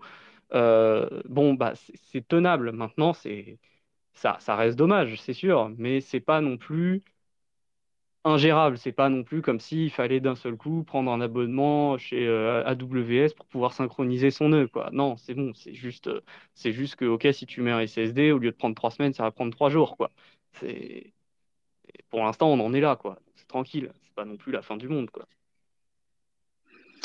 Yes, bah ça, répond du coup à la question d'un des viewers qui disait euh, mais comment on va faire pour les pays en émergence si tout ça, ça explose? Bon, bah, le problème de dividende, on en a parlé. Et par rapport aux frais, euh, bah oui, il y aura beaucoup plus de batching, il y aura euh, des fédérations qui vont être créées, il y aura du Lightning, et après, c'est d'autres problématiques. Mais je pense que c'est irréaliste euh, de penser que tout le monde pourra faire tout le temps, toutes les 10 minutes, des transactions à bas coût. Il va falloir optimiser, il va falloir qu'ils se mettent ensemble pour, en effet, passer outre la censure dans une certaine mesure. Après, on n'est pas sur un scénario où c'est terminé, plus personne ne pourra faire une transaction sans devoir payer des fortunes. Il y a une autre question, après je te laisse la parole, Loïc, qui dit euh, jusqu'à où les frais peuvent monter et combien de temps? Évidemment, je vais vous répondre, c'est le marché qui décide, on ne peut pas savoir. Euh, par contre, sur le moment, il n'y a plus assez de personnes qui sont prêtes à payer aussi cher, ou pas, peut-être que j'ai tort. Euh, donc ça, s'arrête quand la hype un peu redescend ou quand les gens ont payé trop cher. Parce qu'à un moment, ils vont faire... Il y a de moins en moins de personnes qui sont prêtes à payer de plus en plus cher pour une communauté. donc c'est la bulle spéculative qui monte, qui monte, qui monte. Sauf que bah, le moment où il n'y a plus personne tout en haut qui veut payer, euh, ça redescend très très vite tout en bas parce que bah, il n'y a plus personne qui les suit dans leur folie de mettre des frais à je ne sais pas combien de milliers pour euh, faire quelque chose. Et oui, sur Ethereum, les gens ont toujours payé 300 balles. Et bah, écoutez, j'ai jamais compris pourquoi. Et euh, je sais pas, peut-être qu'il n'y a pas autant d'argent à se faire en vendant des, des scams sur Bitcoin. Peut-être qu'au contraire, si, et c'est le début d'une nouvelle bulle. J'avoue qu'il n'y a pas de réponse. On, verra bien quel est l'avenir. Mais euh, voilà, ça peut monter aussi haut que ça peut monter les frais. Tu peux avoir des frais à 600 euros si tu as envie, et ça peut redescendre aussi vite que la hype termine. Loïc? Ouais, bah, sur cette histoire de frais, c'est en lien avec la question précédente. Euh, il y a Gigi qui est venu euh, intervenir dans le précédent Space Cake, qui disait quelque chose de très intéressant, c'est qu'en fait, les mecs, ils ont une incitation à être, en utilisant les BRC20, ils ont une incitation à faire passer leurs transactions très rapidement. Euh, parce que c'est les, premiers à minter qui ont les tokens, c'est les premiers à transférer qui pourront faire leur vente. Euh, donc euh, il y a ça qui est différent par rapport à l'utilisation d'ordinals pour les inscriptions d'images. Et ben, finalement, ça peut continuer tant qu'ils auront une espérance de gain plus forte que les frais sur leur mintage de tokens et, autres joyeuseries BRC20. Maintenant, ouais, c'est ça que je voulais demander aussi, un peu la même question. Vous pensez que ça va durer ces choses-là? Il y aura bien un moment où ils auront plus de sous. Non? Euh, Il y a des gens qui ont de la thune à l'infini. Euh, donc je pense pas que plus de thunes, ça peut. Je pense qu'ils peuvent se rendre compte que leur attaque est iné... Alors, si c'est des gens rationnels qui font une attaque ou qui, savent un peu ce qu'ils font, à un moment ou un autre, ils vont se dire bon, bah, on dépense beaucoup d'argent pour pas grand-chose, on arrête. Si c'est une vague de personnes collectives, euh, à un moment, la hype va descendre ou alors il y aura trop de pertes, trop de sang et donc ils vont juste arrêter. Genre, euh, quand la 400e millième collection ne se vend pas, bon, bah, le mec qui en a créé 10 000, euh, il arrête, tu vois. Enfin, je, pense qu'il y a une rationalité qui se crée. Et euh, je ne sais pas si ça va durer. Moi, je ne vois pas du tout comme le début d'un cycle qui durerait des mois et des mois. Et dans deux ans, on est en mode euh, Space Cake 147. Oh putain, les gars, qu'est-ce qu'on fait? Mais, mais c'est jamais. Tu, tu parlais d'Ordinals, il y a une autre question. il y a eu, alors je l'ai vu également, je ne me suis pas renseigné, un décalage sur les chiffres dans Ordinals. Est-ce que l'un de vous s'est positionné là-dessus ou c'est un petit peu de quoi on parle? Et il y a Doc Marmotte qui veut poser des questions après. John, tu veux expliquer Ouais. C'est toi qui avais découvert je n'ai pas forcément tout, euh, tout, tout suivi. C'est juste qu'en fait, donc Ordinals, hein, pour, euh, pour rappel, c'est alors c'est on-chain, mais en fait c'est une sorte d'abstraction. On pourrait presque dire que c'est une sorte de layer 2 qui définit comment on, compte, on, énumère en fait les, les, satoshi. Et donc il y a une histoire de sortie de transactions et donc en gros le protocole Ordinals en fait il indexe les satoshi de cette manière-là. Et en fait super Testnet qui est un développeur euh, Bitcoin, euh, qui, quand même, euh, voilà, qui a développé quand même pas mal de choses. il a fait une transaction alors qui est valide. alors, c'est là un peu l'ambivalence de Bitcoin, c'est que c'est une transaction qui ne pourrait pas être relayée sur le réseau, mais qui en tant que telle, parce qu'elle n'est pas standard, mais qui en tant que telle est valide. Donc il a fait, il a, envoyé une, transaction un peu particulière directement, directement à un mineur qui, qui, du coup l'a inclus dans un bloc. Et en fait, ça a provoqué un décalage euh, euh, dans l'indexation euh, des nouvelles inscriptions. Moi, je m'en étais arrêté, je, m'en étais arrêté là. je ne sais pas si après vous avez creusé plus que ça. moi, ce que j'ai vu, c'est qu'en gros, c'est une transaction qui prend une entrée de 0 Bitcoin et qui la dépense dans une sortie de 0 Bitcoin comme une inscription. Ouais, ça c'est la ouais, C'est ça la transaction problématique. Et en fait, ce qui se passe dans le protocole, enfin dans l'implémentation euh, de référence du protocole Ordinal, ce qui se passe, c'est que Ordinals va considérer que c'est une vraie inscription qui existe et il va l'attacher à euh, l'UTXO en question. Euh, mais le problème, c'est que cette UTXO, elle a zéro Bitcoin, donc il n'y a pas de Satoshi dedans. Donc en fait, euh, ce qui se passe, je n'ai pas très bien compris, mais je pense que ce qui se passe, c'est qu'il va dire ah bah c'est le Satoshi suivant. Je ne sais pas pourquoi il choisit le Satoshi suivant, euh, comme c'est codé en Rust, je ne vois pas comment il a fait pour euh, encoder cette condition au moment dans le code et comment le code le fait pour le faire tout seul. Et donc en gros, ce Satoshi à laquelle va être attaché l'UTXO, ça va être la Coinbase du mineur.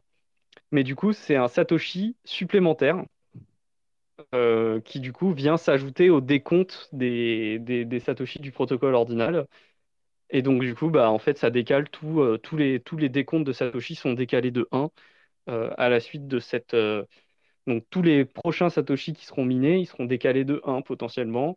Et, puis ça peut décaler les index d'inscription aussi. Et je crois que, je crois que certains, certaines inscriptions se basent sur l'index de, de l'inscription, c'est-à-dire la combienième inscription c'est pour, euh, pour regarder les échanges, mais ça, je ne sais plus exactement. Mais voilà, donc c'est un trick comme ça, c'est créer une UTXO qui n'a pas de Satoshi, et comme euh, l'implémentation considérait que de base, il y avait forcément un Satoshi dans une, euh, dans une UTXO, il crée un genre de nouveau Satoshi, et du coup, ça décale tous les index. Ok, Ok, super intéressant. Je te passe la parole, Doc. Euh, Avant, j'avais un truc sur ma feuille et ça, ça en lien un peu avec ce que vous dites. Les BRC20, de ce que j'ai compris, ils sont pas traqués universellement par tout le monde avec notre nœud. Donc en fait, pour voir les balances exactement qui a quoi, il faut se fier euh, au, à la, enfin, il faut se fier littéralement du coup à brc20.io ou alors à Unisat qui ont eux-mêmes deux bases de données différentes de qui a quoi, comment et combien. Euh, c'est pour dire un peu le niveau de pas, optimisation. Euh, enfin, ça me paraissait un bah, peu en fait, c'est normal. En fait, c'est normal. En fait, ce qui se passe, c'est que les BRC20, ça utilise les inscriptions pour mettre des données transactionnelles. Donc, en fait, tu écris ta transaction dans les inscriptions, mais cette transaction, elle n'est pas interprétée par les nœuds complets. Les nœuds Bitcoin ne comprennent pas ce qu'il y a dans cette transaction. Par contre, tu peux très bien créer ton, nœud de surcouche quelque part qui va traquer toutes les inscriptions qui sont faites et qui, quand il reconnaît une donnée transactionnelle liée à BRC20, il va la traiter comme étant une transaction normale en lisant littéralement le contenu de l'inscription et en exécutant l'action associée. Et ça utilise les adresses euh, Bitcoin après comme des genres de comptes comme sur Ethereum. Et, euh, donc, du coup, effectivement, euh, si tu veux être souverain dans ton utilisation de BRC20, il faut faire tourner un node BRC20, si tu veux. Donc, il faut prendre une implémentation du protocole BRC20. Euh, il faut synchroniser, euh, c'est-à-dire il faut, refaire un genre de scan de la blockchain avec ce, nœud-là qui va traquer les inscriptions et qui va écrire, euh, qui va exécuter les transactions les unes à la suite des autres pour ensuite avoir effectivement l'état des comptes, c'est-à-dire combien a telle adresse de BRC20. Ok, trop cool. Doc, vas-y. Bonjour à tous. Euh, moi, c'était pour revenir à ce que tu disais euh, tout à l'heure, enfin plutôt euh, essayer d'imaginer la, la, perspective et après je vous laisse repartir sur la technique qui est plutôt intéressante. donc tu parlais de savoir est-ce que ça allait durer ou pas ce phénomène sur BTC. moi, je suis dubitatif parce qu'en fait, si tu compares à tout ce qui se fait sur Ether et les autres blockchains EVM, euh, sur les NFT, tu peux y associer des utilités, tu peux leur coder des spécificités, etc. Et si j'ai bien suivi sur euh, BTC, bah, en fait, tu peux juste y attacher une image, grosso modo. Et donc, je pense que ça va faire un petit peu euh, comme au, tout début, on va dire en 2014, où tu avais plein de blockchains différentes qui sortaient et qui essayaient de limiter Bitcoin. tout le monde misait un peu dessus, puis au final, c'est effacé. Et les NFT, au début, ça a été un peu pareil. Tu as tout le monde qui s'est mis à investir sur des images comme ça qui n'avaient strictement aucune utilité. Et on voit que bah, y a que de très rares collections qui, bah, qui existent encore avec la simple, la simple image qui, qui contiennent. Souvent, tu as des utilités qui sont associées à chaque NFT. Et ça, pour moi, alors dites-moi si je me, si je me trompe, on n'est pas capable de faire de, de l'interaction avec euh, bah, les, les les BRC20, etc. Par exemple, euh, mettre un, robot Discord pour vérifier que tu, possèdes bien un ordinal ou des choses dans le genre. Alors, euh, pour te répondre, je pense que ça, c'est pas problématique. Euh, je, suis dubitatif sur l'utilité. Il faut, comprendre que ce qui apporte, enfin, je le répète assez souvent sur, sur Twitter, ce qui apporte en fait euh, les, inscriptions, c'est que l'image, donc, elle est encodée euh, directement dans, dans, dans, la sortie de transaction. dans l'UTXO plutôt, et, et ce qui fait qu'en fait ton image, elle est euh, au delta des nœuds qui vont faire du pruning, euh, elle, va être euh, stockée sur des dizaines de milliers de, nœuds. C'est un peu le sondage que j'avais mis ce matin un peu en mode troll. C'était inscription, stamp, S3 Object Locked ou IPFS. Mais en fait, si tu regardes bien, si tu cherches une, la plus grande immuabilité et résilience de ta donnée, tu trouveras pas mieux que sur euh, ordinal, enfin les inscriptions euh, et stamp, même si j'aime pas, pas stamp. Et donc en fait là, ce qui est, euh, ce qui est mis en fait, ce qui est valorisé, c'est pas tant le NFT, mais le fait que tu as donné en fait, tu as adressé en fait la problématique de la manière la plus la plus résiliente, dans le sens où ta donnée elle va être inscrite à énormément d'endroits en même temps. Après, la question, c'est est-ce que c'est nécessaire? Est-ce que cette valeur, elle est, pas euh, sur, euh, c'est pas surévalué. Moi, je pense que oui. Je, ne pense pas que un NFT, il ait besoin euh, d'être stocké sur des dizaines de milliers de nœuds. Mais mon avis, je pense que tout le monde s'en fiche un petit peu. c'est, le marché qui, décide. Peut-être qu'à un moment donné, on va se dire, c'était un peu too much. et peut-être qu'en fait, ce qu'on avait avant, c'était peut-être, c'était peut-être suffisant. Peut-être que simplement une image stockée sur sur 100 euh, serveurs, en fait, euh, via IPFS, ce genre de choses, bah, en fait, euh, en fait c'est très bien. et, c'est ça aussi que je disais, c'était que Stamp, quand il challenge Ordinal, c'est dire, bon, bah, on ne peut pas être pruné. bah oui, d'accord, c'est-à-dire que tes, inscriptions, elles peuvent, être, elles peuvent être prunées, donc elle sera peut-être sur moins de, moins de nœuds, mais c'est toujours bien plus... c'est nettement au-dessus des standards de l'industrie informatique. Euh, et même au-dessus de, des technologies euh, type Web3, IPFS, etc. Donc voilà, après, ça répondra pas forcément à la question de que c'est un effet de mode ou pas. Non, je pense, alors du coup, moi, ce que j'ai compris de la question de Marmotte, ce qui m'intéressait, ce que j'ai pas la réponse, c'est à quel point les ordinals ou les stamps peuvent être exploités en dehors de Bitcoin pour être plug à plein d'autres systèmes existants déjà, style par exemple Discord, site internet, euh, accès à... Enfin, tu, tu, tu, peux, enfin, si, enfin, enfin, il faut, faut voir que c'est des, c'est une surcouche à Bitcoin, les, les les inscriptions, tu peux très bien euh, faire des, choses modifiées pour euh, même faire des bridges, etc.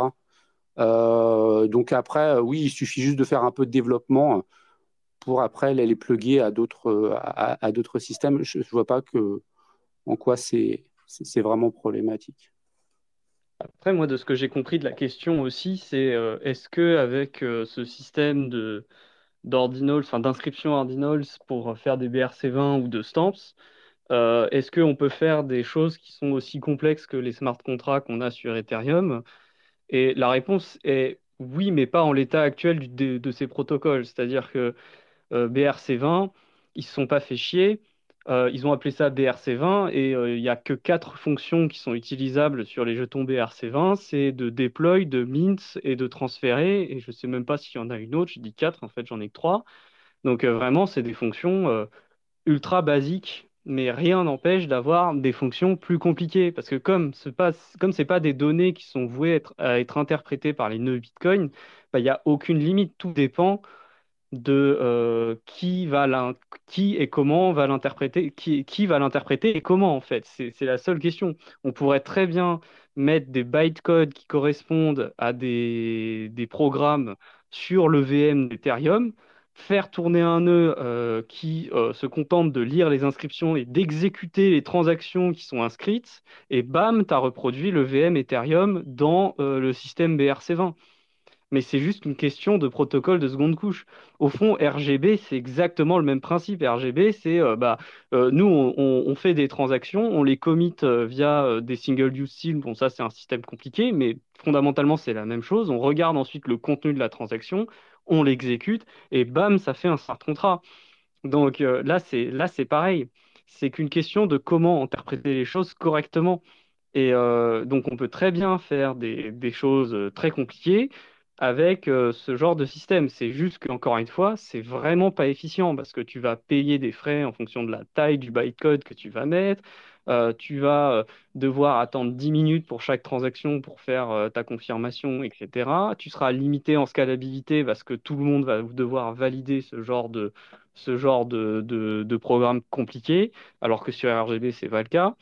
Euh, mais tout ça pour dire qu'il n'y euh, a pas de limite à l'imagination. Hein. Tout ça, c'est juste de l'ancrage de données dans la blockchain de façon à ce qu'on ne puisse pas les double dépenser en identifiant qui est la première donnée qui est arrivée sur la blockchain simplement. Euh, et après, on fait ce qu'on veut. De toute façon, les nœuds Bitcoin, ils n'interprètent pas ces choses-là et ils t'autorisent à écrire n'importe quoi dans les inscriptions. Il n'y a pas de problème. C'est juste que tu fais à chaque fois deux transactions et une pour commit l'inscription et une pour la révéler. Et après, euh, il faut, euh, faut aller la repérer, la lire euh, sur la blockchain, l'indexer efficacement. Mais tout ça, c'est parfaitement faisable. Quoi. On peut très bien faire un, un, indexeur de choses comme ça pour que ce soit assez efficace et que ça fasse le travail. Quoi.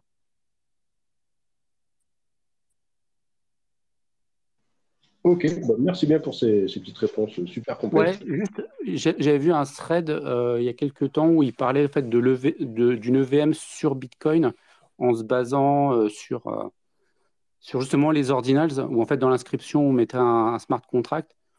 Euh, je ne sais pas trop où ça en est, j'ai pas trop creusé. Je veux dire, dans l'absolu, euh, euh, avec ce système d'inscription et d'ordinals, en fait, on peut faire encore de l'abstraction, en fait, faire tourner encore autre chose dessus. Il faut voir ça vraiment comme une forme de, de, de seconde couche à Bitcoin, un, petit peu, un petit peu ésotérique, mais, mais voilà quoi.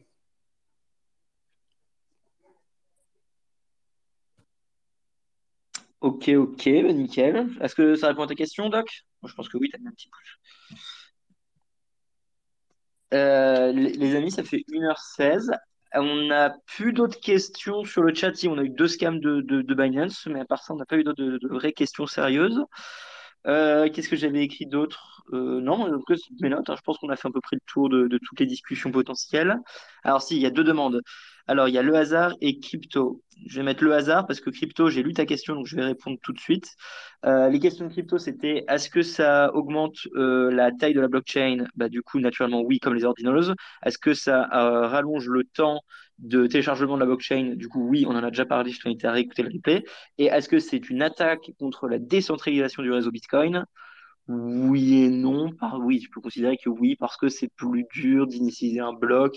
Mais encore une fois, Pantamis a, a répondu en long, en large et en travers sur euh, l'aspect technique et, on a déjà des épisodes du Space Cake sur l'IBD également. Grosso modo, non. Euh, non. Enfin, par rapport à toutes les questions, c'est pas, euh, on n'est pas sur quelque chose qui va fondamentalement tout transformer demain. si ça ne répond pas à tes questions, n'hésite pas, tu continues à prendre la parole, tu la prends juste après. Hasard. Hasard, vas-y, à toi. Merci beaucoup. Tout le monde, j'espère que vous allez bien. Euh, ah putain, euh, putain dire, euh, le market, là, je le trouve assez ouf quand même, parce que, comment dire, d'un côté, on a des gros exchanges comme Binance qui disent que ils arrêtent tout simplement les, les retraits, parce qu'il y a, y a, trop de frais de transaction. Euh, c'est pareil, euh, mon boss en PM, il m'a fait euh, ouais, il y a trop de, de frais, etc. Ça devient euh, n'importe quoi. Donc, euh, j'ai envie de voir euh, comment va, va se passer les, les prochains mois quand même, parce que euh, je trouve quand même qu'on arrive sur une, une sacrée activité. Donc, euh, à moins qu'on arrive à, à calmer euh, des dégènes, ça va être assez compliqué. Bah, les dégènes, tu les calmes quand ils perdent leur thune. Hein. Tu sais, à un moment, ils ont plus de thunes, ils retournent bosser. hein. C'est con, mais. Ils payent la sécurité, c'est bien. Ouais, nous, on est, on est, on est, on- on est content. Euh, D'ailleurs, ils payent la sécurité qu'ils n'utilisent pas pour autant, puisqu'ils sont tous en layer 2, comme vous avez expliqué juste avant. oui, Ouais, et puis, bah, la sé- sécurité contre la double dépense, oui, c'est sûr, c'est uniquement ça qu'ils payent. après, tu as des gens qui font l'inverse. Tu as des gens qui minent, mais euh, ils ne sécurisent pas la chaîne qu'ils utilisent pour euh, vendre euh, leurs choses. Donc, tu vois, des fois, il y a des gens, ils aiment bien faire les deux côtés. Euh, Shaxa, j'espère que je prononce bien. Euh, je t'en prie, vas-y. Euh, oui, c'est bien prononcé. Euh, on table pour l'instant sur le fait que, que, que, que, la hype va s'essouffler, sauf que les possibilités sont à peu près infinies grâce, au, grâce, aux, secondes touches, grâce aux secondes couches. Dans un monde où, où, ce serait maintenu par, par du marketing, par des influenceurs ou par un cercle vertueux de dégènes, euh, vous n'avez pas peur qu'à terme, ça, donne lieu sur, euh, ben, sur un soft fork, voire sur un hard fork d'une communauté qui voudrait se, défaire de ce genre de, protocole? Alors, c'est complètement. Alors, c'est possible que des gens fork, je veux dire, il y a Francis euh, de Bitcoin Bull qui en parle, il y a un certain groupe de Bitcoin Maxi qui sont vraiment anti-ordinals.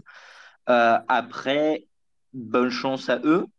Euh, même s'ils veulent fork, je suis pas sûr que. Tu parmi les gens ici, je pense qu'il y en a quasiment aucun qui suivrait. Euh, donc, c'est vraiment une minorité des Bitcoin Maxi qui ont plus une dent face à la degen plus que euh, qu'autre chose. En plus, ça, sécurise le, le protocole comme on en a parlé. Donc, Franchement, je ne vois pas le fork réussir. Après, il, peut exister, genre tu peux fork demain toi le réseau si tu as envie. Euh, et après, est-ce que ça peut, c'est un peu la question, est-ce que ça s'essouffle ou ça souffle pas? Et en fait, bah, comme on, comme d'un coup tous les altcoiners ils se rendent compte qu'ils peuvent foutre tout sur Bitcoin, que c'est plus résilient, plus immuable, bah ils vont pas se priver, ils vont le faire, ils ont de l'argent, les influenceurs, et ça tourne et ça tourne et ça tourne. Ok, c'est le scénario, du coup, euh, on part en boule. Pas forcément sur le prix du Bitcoin, mais on part en boule sur l'utilisation, les transactions, les frais. Euh, ça peut durer très longtemps. Bah, comme on a dit, c'est simplement, comme Fanny s'est dit au début, ça arrive plutôt compensé. Au final, ça renforce la position de Bitcoin sur le marché, ça renforce la sécurité. Toutes les boîtes vont s'adapter, ça fera exploser euh, l'importance des sidechains ou de Lightning. Euh, ouais, ça mettra des, priorités en dev sur d'autres choses. Euh, après, heureusement que ça arrive maintenant et pas il y a genre deux ans avant qu'on ait des softs. Enfin, les softs qui sont arrivés permettent pas mal de trucs. Enfin, j'aime bien, c'est eux qui sont la cause. Mais, mais dans l'idée, genre, je pense qu'on peut s'en sortir et ce serait très intéressant pour le marché de se poser la question, OK, si tu as raison, pendant deux ans et demi d'affilée, là, les frais passent, baissent pas et qu'en plus, après, on se tape un halving plus un bull run avec les frais déjà super hauts et qu'à la fin euh, du bull run, nos frais, ils sont à 250 pour le gars lambda, Bitcoin est mort, Bitcoin redescend, fin du nouveau cycle, bah, franchement, je trouve que ce serait extrêmement intéressant et j'ai le popcorn prêt. Euh, donc ouais, c'en est possible, clairement. C'est possible hein, s'il n'y a pas de limite, comme, comme dit Pantamis, c'est notre imagination la limite. Donc il n'y en a pas trop. Quoi. Après, c'est pas efficace, donc tu payes cher.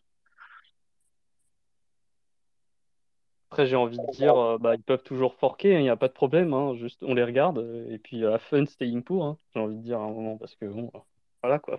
Si on doit forquer à chaque fois que quelqu'un n'est pas content, euh,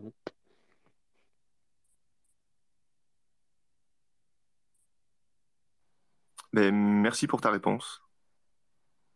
Est-ce que, est-ce que, est-ce que tu vois, t'en penses quoi? Est-ce que, parce que je vois que tu as un masque de, euh, de masque, bah, bref, qu'est-ce que toi, de, de, du côté plus Alcon, je pense, peut-être, je ne sais pas, tu, tu le vois comment, toi? Tu vois qu'il y a de l'engouement euh, pour aller vers Bitcoin? Euh, je sais pas, Doc, même question pour toi. Vous voyez quoi de votre côté du monde? Parce qu'on va dire qu'il y a un Je, miroir automatique.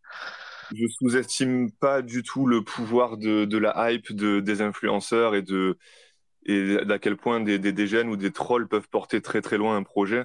Donc, euh, mais après, j'ai pas le point de vue technique, donc je suis peut-être pas aussi réticent que vous pour ces raisons-là sur l'avenir de ce truc-là. Et on a bien vu que la communauté Bitcoin a déjà été divisée par certains événements, mais encore une fois, je suis hors du hors du BTC, donc je sais pas trop. euh, si tu me dis que ça risque pas de créer un- un- une vraie dissension et que ça, ça risque pas de, donner lieu à un software ou un digne de ce nom, ben je, te fais confiance parce que je connais pas du tout ce, ce domaine-là. On, peut, enfin, on, peut se tromper. Hein. ce, que je disais juste en fait en début de, c'est qu'en fait, c'est le hard fork ou soft fork, c'est quelque chose qui est plutôt inefficace. C'est-à-dire que si la communauté choisissait de faire, euh, de faire un fork, euh, je, doute vraiment qu'en fait, il y ait une, une vraie, euh, une vraie efficacité in fine. Quoi. Il n'y a pas de plus-value. Bah, enfin, je pense que la, la balance bénéfice-risque, en fait, il n'y est pas. C'est-à-dire que le, le bénéfice n'est pas terrible. Hein. Et le, risque, par contre, il, est fort. À chaque fois qu'on s'expose à des forks, et sur Bitcoin, c'est d'autant plus important même si on voulait faire passer en soft fork, euh, enfin, je pense qu'il y a des. Euh, il y a, quand on parle de soft fork, on se dit bah, c'est plus safe, etc. Mais en fait, un soft fork, c'est pas forcément plus safe et ça peut se transformer en hard fork, euh, surtout quand il n'y a vraiment pas de consensus. Donc, je pense que les gens qui veulent dégainer les forks, soit c'est qu'ils veulent juste raconter une histoire sur Twitter, soit qu'ils n'ont peut-être pas bien évalué euh, les, risques derrière. Mais de toute façon, aujourd'hui, euh, par rapport, tu regardes la, guerre des blocs, tu regardes aujourd'hui, si tu dois avoir un fork, il faudrait que tous les podcasteurs soient d'accord, il faudrait que vraiment tout. Euh, il y a beaucoup plus d'acteurs qui vont faire confiance à des gens, il faudrait vraiment qu'il y ait une cohésion tellement considérable que ça n'arrivera pas parce que même dans les podcasteurs américains, personne n'est d'accord, dans les maxi, ils ne sont pas d'accord. Donc il vaut mieux ne rien faire dans ce cas et être défensif plutôt qu'être proactif, essayer de faire un changement. Et, je pense que même ces gens-là qui ont des exchanges, euh, qui ont tout leur business basé là-dessus, ils vont jamais prendre le risque. Ils gueulent sur Twitter, mais à la fin, le jour où ils vont appuyer sur le bouton, ils vont pas appuyer parce qu'ils savent qu'ils n'ont ils ont pas la majorité. Et même s'ils avaient la majorité, ils n'ont pas l'extrême majorité. Donc tu prends pas le risque. Moi, je trouve la vie euh, beaucoup plus facile sur la Binance Smart Chain. Bah, euh, quelqu'un m'a dit Binance, ils ont repris le, les, les withdraw il y a, bah, du coup, quand j'ai vu maintenant l'annonce, il y a 25 minutes. Donc c'est bon. Ils nous ont écouté. C'est pour ça. Probablement. Doc, je me demande, euh, encore là, c'est quoi un peu ton avis, toi, de ton côté, de ce que tu vois, plus DeFi et tout? Ah, ah, Il y, a un engouement, les gens réfléchissent à Bitcoin, est-ce que les gens ils ont essayé euh, Est-ce que finalement ils s'en foutent? Comment ça se passe? Quel, est-ce que tu vois de ton côté? Euh, alors, moi, de mon côté, je vois que, bah, en fait, il y a un gros mouvement de personnes qui, bah, qui entendent parler qu'il y a de l'argent à se faire euh, de ce côté-là. Du coup, euh, on va dire les, plus curieux techniques des gains, bah, ils foncent. après, de mon point de vue, ne serait-ce que quand j'ai monté le projet Marmotoshi, bah, donc du coup, j'ai distribué des, des, Satoshi, etc. Et je me suis rendu compte qu'en fait, il y a quand même la majeure partie des personnes ils sont tombés un peu dans le monde de la crypto bah, via Ether, via les NFT, via le, monde de la DeFi, tout ça. Et euh, quand je leur demandais une adresse BTC pour euh, leur envoyer des SAT, euh, pour leur envoyer des SAT, euh, bah souvent ils m'envoyaient un 0x quoi. Euh, je leur disais non, il me faut une adresse BTC. Ah mais ça marche comment euh, C'est sur BSC Non, c'est BTC quoi. Et, donc je pense que la majeure partie des, utilisateurs, dès qu'ils sortent du monde MetaMask, bah, ils sont un petit peu perdus. Ils ne voient pas spécialement comment ça fonctionne. donc je, je pense pas qu'il va y avoir beaucoup de, de, personnes qui vont, arriver dessus comme ça. Et, après, comme je disais, les limites techniques euh, je pense qu'on voit ce qui se passe sur euh, Ether, qui est déjà fait de base pour traiter euh, beaucoup plus de transactions avec bah, du, computing on-chain. BTC, bah, si je me trompe, mais il n'est pas trop taillé dans, cette optique-là. même s'il est capable de, les encaisser, bah, forcément, si on commence à arriver à avoir le, nombre de,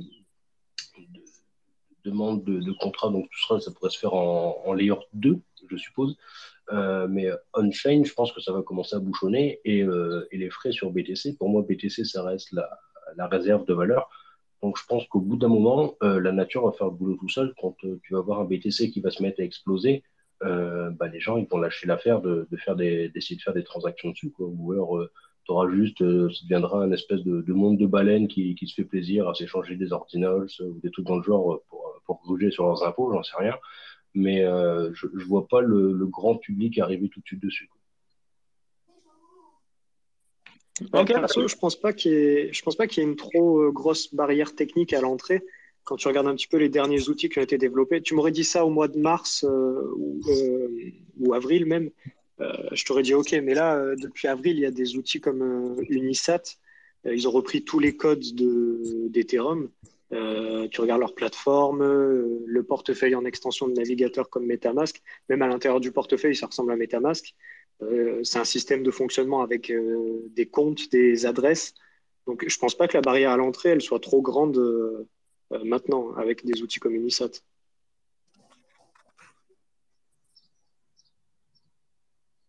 possible. J'ai pas, pas encore testé. Enfin, j'ai vu le, site Unisat, mais je, suis pas encore penché dessus. Euh, après, euh, ce qui fait que euh, je parle là juste au niveau DeFi, pas, pas au niveau NFT, mais au niveau DeFi, bah, ce qui a créé une, grosse traction, c'est bah, l'arrivée des, des stablecoins dollars c'est que c'est un petit peu eux qui ont créé la DeFi. Et je ne sais pas si des, bah, établissements comme Tether, etc., pourraient avoir la même mécanique sur BTC qu'ils l'ont sur tout ce qui est blockchain EVM. C'est vrai, ça. Vous ne pensez pas qu'il y aura, qu'il va y avoir des entreprises qui vont se positionner sur un stablecoin euh, BRC20 bah, J'espère que non, hein, parce qu'on euh, a déjà des, euh, des stablecoins. Enfin, tu vas sur BISC et tu vends tes bitcoins pour des eurocoins physiques et c'est terminé. Il n'y a pas besoin de stablecoins qui vont, entre guillemets, créer des, des, fonctionnalités inutiles et centralisées sur le réseau. Quoi. Après, en soi, c'est pas impossible hein, d'imaginer ce genre de truc, mais là, dans, l'état actuel des choses, le, protocole BRC20 supporte pas assez de fonctionnalités pour pouvoir faire un, stablecoin. Parce qu'un stablecoin, ça nécessite des capacités de, d'inflation et de déflation du coin en fonction de la demande, et puis surtout, faut que ce soit, faut qu'il y ait un, faut que ce soit conditionné euh, par une clé publique qui correspond à la clé publique de l'émetteur et du, de l'émetteur du stablecoin, quoi.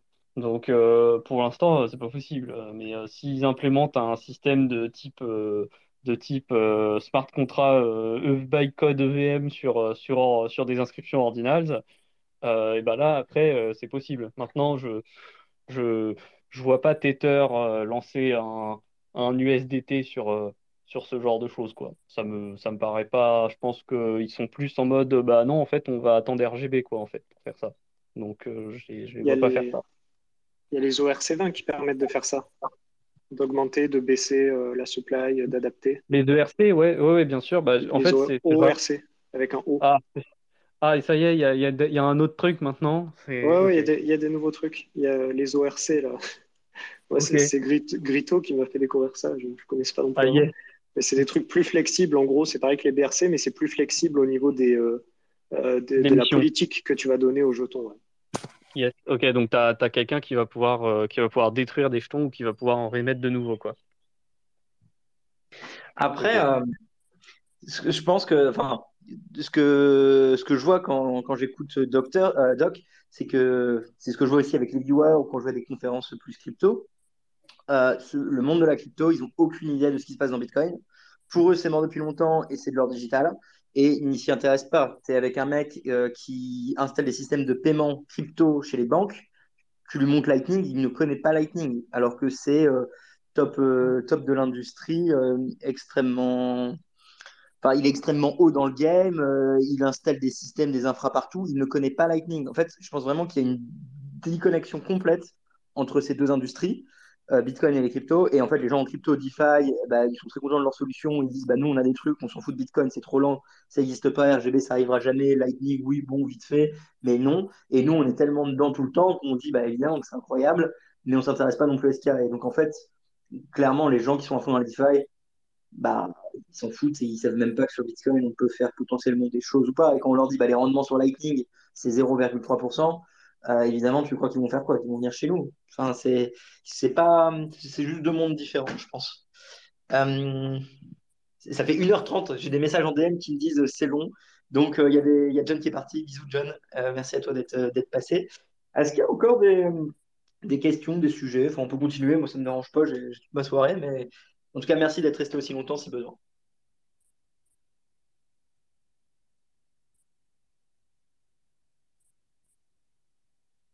Pour ceux qui veulent voir un petit peu comment ça fonctionne techniquement, allez voir le thread de Gritoshi. Il a fait un super thread sur euh, l'intérieur des fichiers JSON, qu'est-ce qu'ils mettent dedans, tout ça.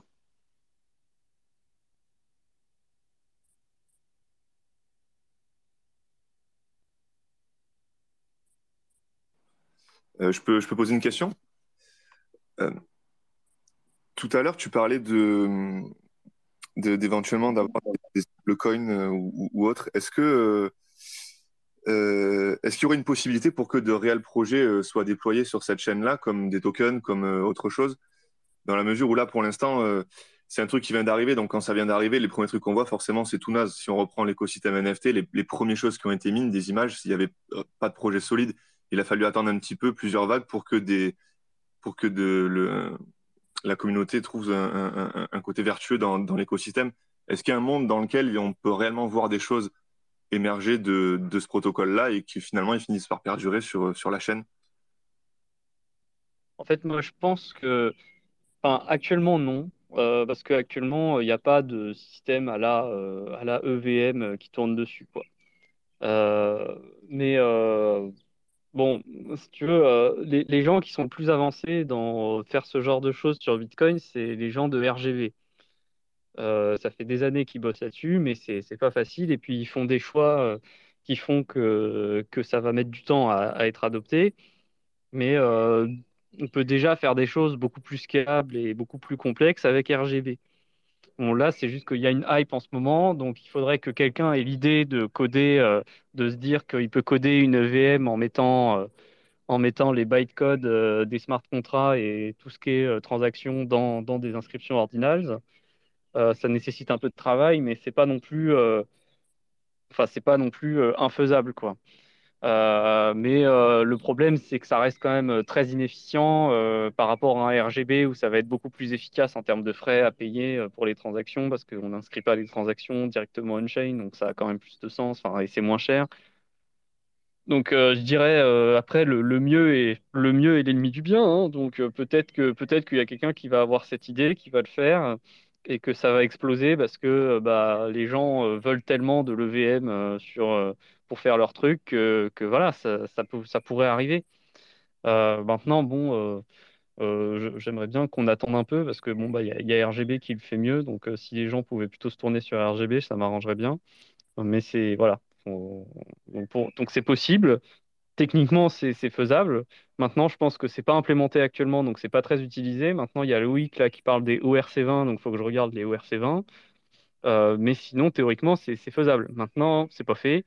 Et je pense que euh, après, une fois que si, ça venait à être fait, potentiellement, si, ça sort au bon moment, il y a moyen que ça prenne un peu. Après, si ça, que ça reste long terme, j'en sais rien, parce que vraiment, ce que, ce que je disais sur le stablecoin, c'est que bon, euh, le, plus gros producteur de stablecoin, ça reste quand même Tether. Euh, et je ne les vois pas faire un stablecoin sur ce type de choses. Euh, ils veulent le faire sur RGB parce qu'ils ont contribué à RGB depuis, euh, depuis longtemps et que c'est quand même plus techniquement mieux fichu quoi, pour faire ça. Euh, mais, euh, mais bon, voilà, hein, je, je suis pas, suis pas Bitfinex, je suis pas, je suis pas Tether, donc je peux pas dire. Euh, mais c'est pas impossible. Maintenant, est-ce que c'est souhaitable? Je, je suis pas complètement sûr. Je veux dire, pour l'instant, c'est peut-être un petit peu trop tôt, quoi, techniquement.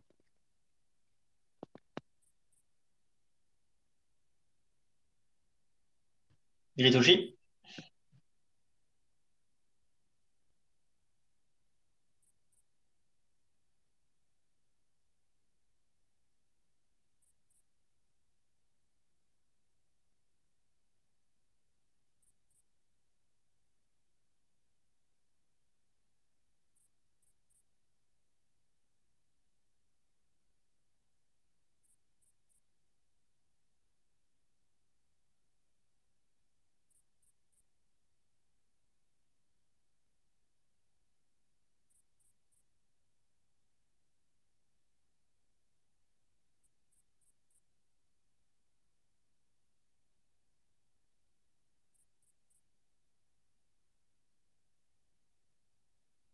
J'ai un bug.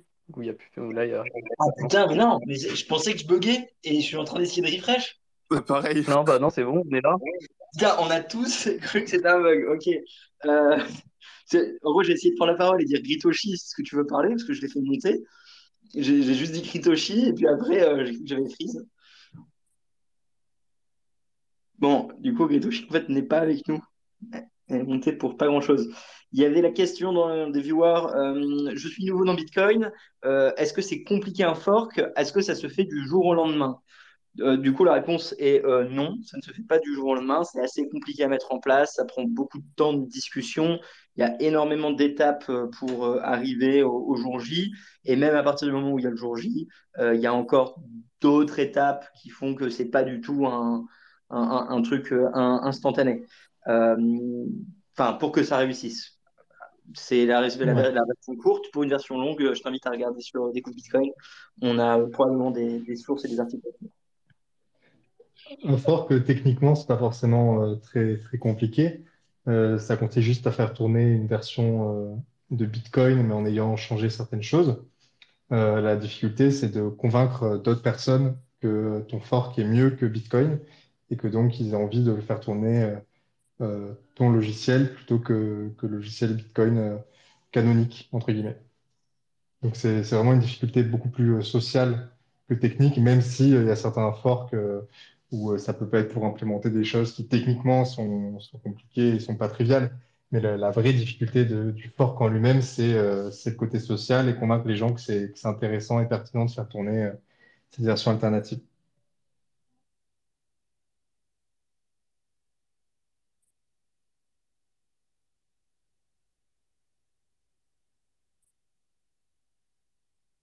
Et là maintenant ça marche, ouais. Exactement. Euh, je pense que ça répond à la question. Euh, bah, il y a 22 questions le problème de Twitter c'est qu'il les trie pas. Donc comme dans les 22 questions, il y a 5 questions, c'est des scams et on a répondu aux 18 autres. Je ne sais pas quelle est la nouvelle question parce que ça bug. Euh, donc désolé pour la personne qui a posé cette 22e question qui a pop et peut-être que c'est un scam, je ne sais pas. Est-ce que qu'il y a d'autres questions, d'autres personnes qui veulent parler dans l'audience? Ritoshi, du coup, tu, si tu veux prendre la parole, tu peux, mais je pense que t'es pas là. Et voilà. Sinon, bah, bienvenue au nouveau. Euh, alors, c'est la fin. Vous trouverez les replays sur euh, Découvre Bitcoin Replay sur YouTube ou le nouveau flux RSS. Et euh, pour ceux qui arrivent et qui avaient un doute, non, Bitcoin n'est pas mort. Euh, vous inquiétez pas, on va, ça va bien se passer.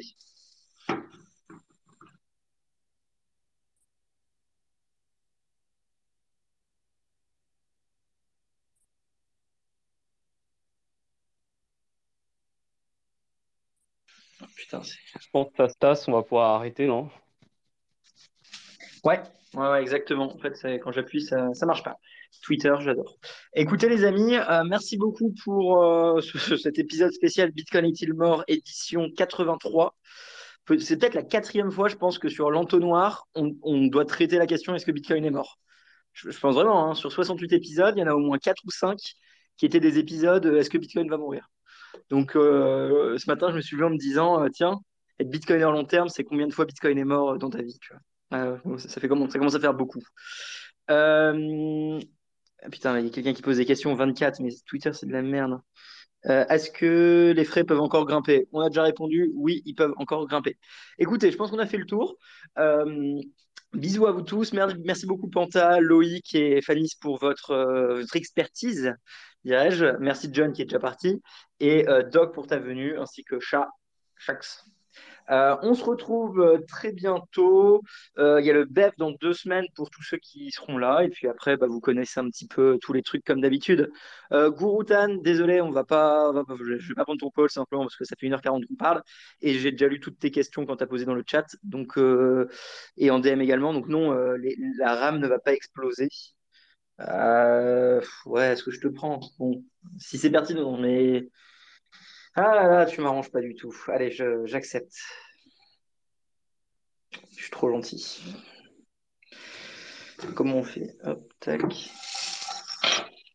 Euh, tout.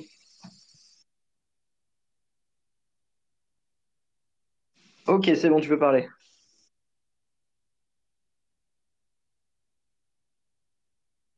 Répondu à toutes mes questions, donc c'est cool. Euh, c'est juste pour dire qu'en gros, euh, je pense que vous, pour pas mal de choses, je pense que vous, sous-estimez les déjeunes.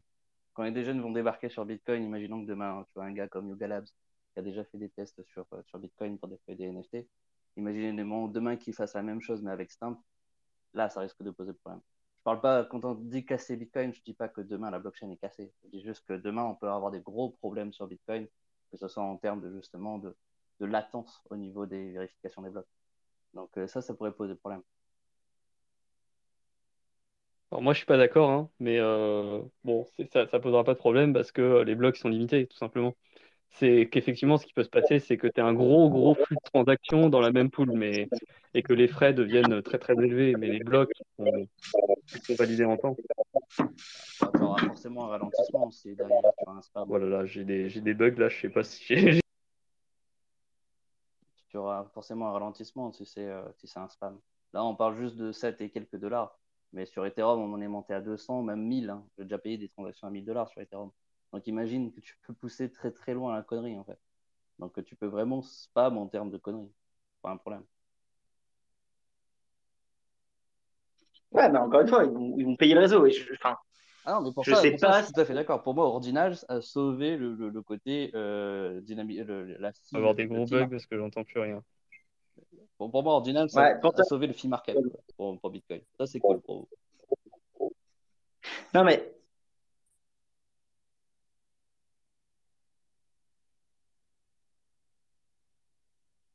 Allô, ouais. Putain, quand on passe 1h30, les space, ils déconnent tout le temps. Ouais. Euh, ok, je, veux bien ne pas sous-estimer les, euh, les dégènes. Ok, ils peuvent mettre toute la thune qu'ils veulent, mais à un moment, euh, ils ont déjà leur chaîne, ils ont déjà leur, euh, leur système, ils ont déjà tout leur truc où ils s'entre-alimentent avec leur thune à voler les petits. Dans Bitcoin, il n'y a pas tous ces gens-là. Donc, ça veut dire que tu insinuerais qu'en fait, ils vont tous s'amuser à arrêter d'aller faire ce qu'ils font déjà avec leur communauté dans un cercle fermé de l'autre côté pour aller nous aider, nous, et faire monter notre réseau alors qu'on n'est pas dedans. Je, je, vois, absolument pas l'intérêt pour les dégènes, à moins que ce soit vraiment pour une question de mon truc, il est périn long terme, d'aller se mettre sur Bitcoin. Ouais, ils peuvent aller claquer l'intégralité de leur thune sur Bitcoin. Au final, ça va... enfin, je vois pas l'intérêt pour eux. Et alors, ouais, ils sont peut-être super cons, mais ceux qui sont cons, ils ont une thune limitée. Ceux qui sont intelligents, ils vont pas continuer à claquer leur fric pour rien. Alors là, euh, désolé de te contredire, mais regarde Ethereum en fait. Je, veux dire, ils peuvent très bien le faire sur Bitcoin. Tu vois, par exemple, imaginons que demain, ils se disent Ok, les gars, on a sorti les Bored Apes AI Club sur, euh, sur, Bitcoin, sur Ethereum. Maintenant, on va sortir une collection euh, spéciale, limited, unique sur Bitcoin. Grâce au stamp, euh, vous êtes sûr à 100% que ça ne sera jamais delay. Et puis c'est bon, ils peuvent te balancer 10 000 NFT sur Bitcoin et ça posera jamais aucun problème au niveau en termes de frais ou en termes de prix. Euh, pour la plupart des dégènes, c'est rien en fait ce qu'on paye aujourd'hui sur Bitcoin, mais vraiment rien. On peut monter à du 1000 dollars de frais, c'est pas un problème. Mais je suis d'accord que c'est très bien pour le réseau. Mais si demain beaucoup de monde se met à spam comme ça avec des stamps sur Bitcoin, on peut avoir un problème. Ouais, mais, En fait, mais encore une fois, ton, ton nombre de dégènes comparé à la réalité de la, de, de la quantité d'êtres d'êtres humains, vous allez juste être un petit groupe fermé qui vont continuer à payer, payer bien plus cher que le marché. C'est simplement parce que le marché d'Ethereum n'est pas optimisé et que ça fait des années et des années que vous payez extrêmement cher que vous vous êtes habitué. Et dans un marché beaucoup plus libre, au, final, vous n'allez pas faire des stamps tous les jours. C'est complètement stupide de, de se dire que le réseau Bitcoin va être tellement saturé parce qu'un groupe de personnes assez niche qui peut se permettre de mettre 1000 balles toutes les 10 minutes sur tous les blocs vont continuer à le faire à l'infini pour aucune valeur plus-value pour le monde. Euh, je vois pas comment vous allez perdre, je vois mal comment techniquement vous pouvez casser Bitcoin, même si demain tous les DG Ethereum se mettent à claquer toute leur thune dans, Bitcoin. Parce qu'il n'y a pas assez d'acheteurs pour vos merdes chez nous. C'est bizarre, hein, mais moi je le vois pas du tout.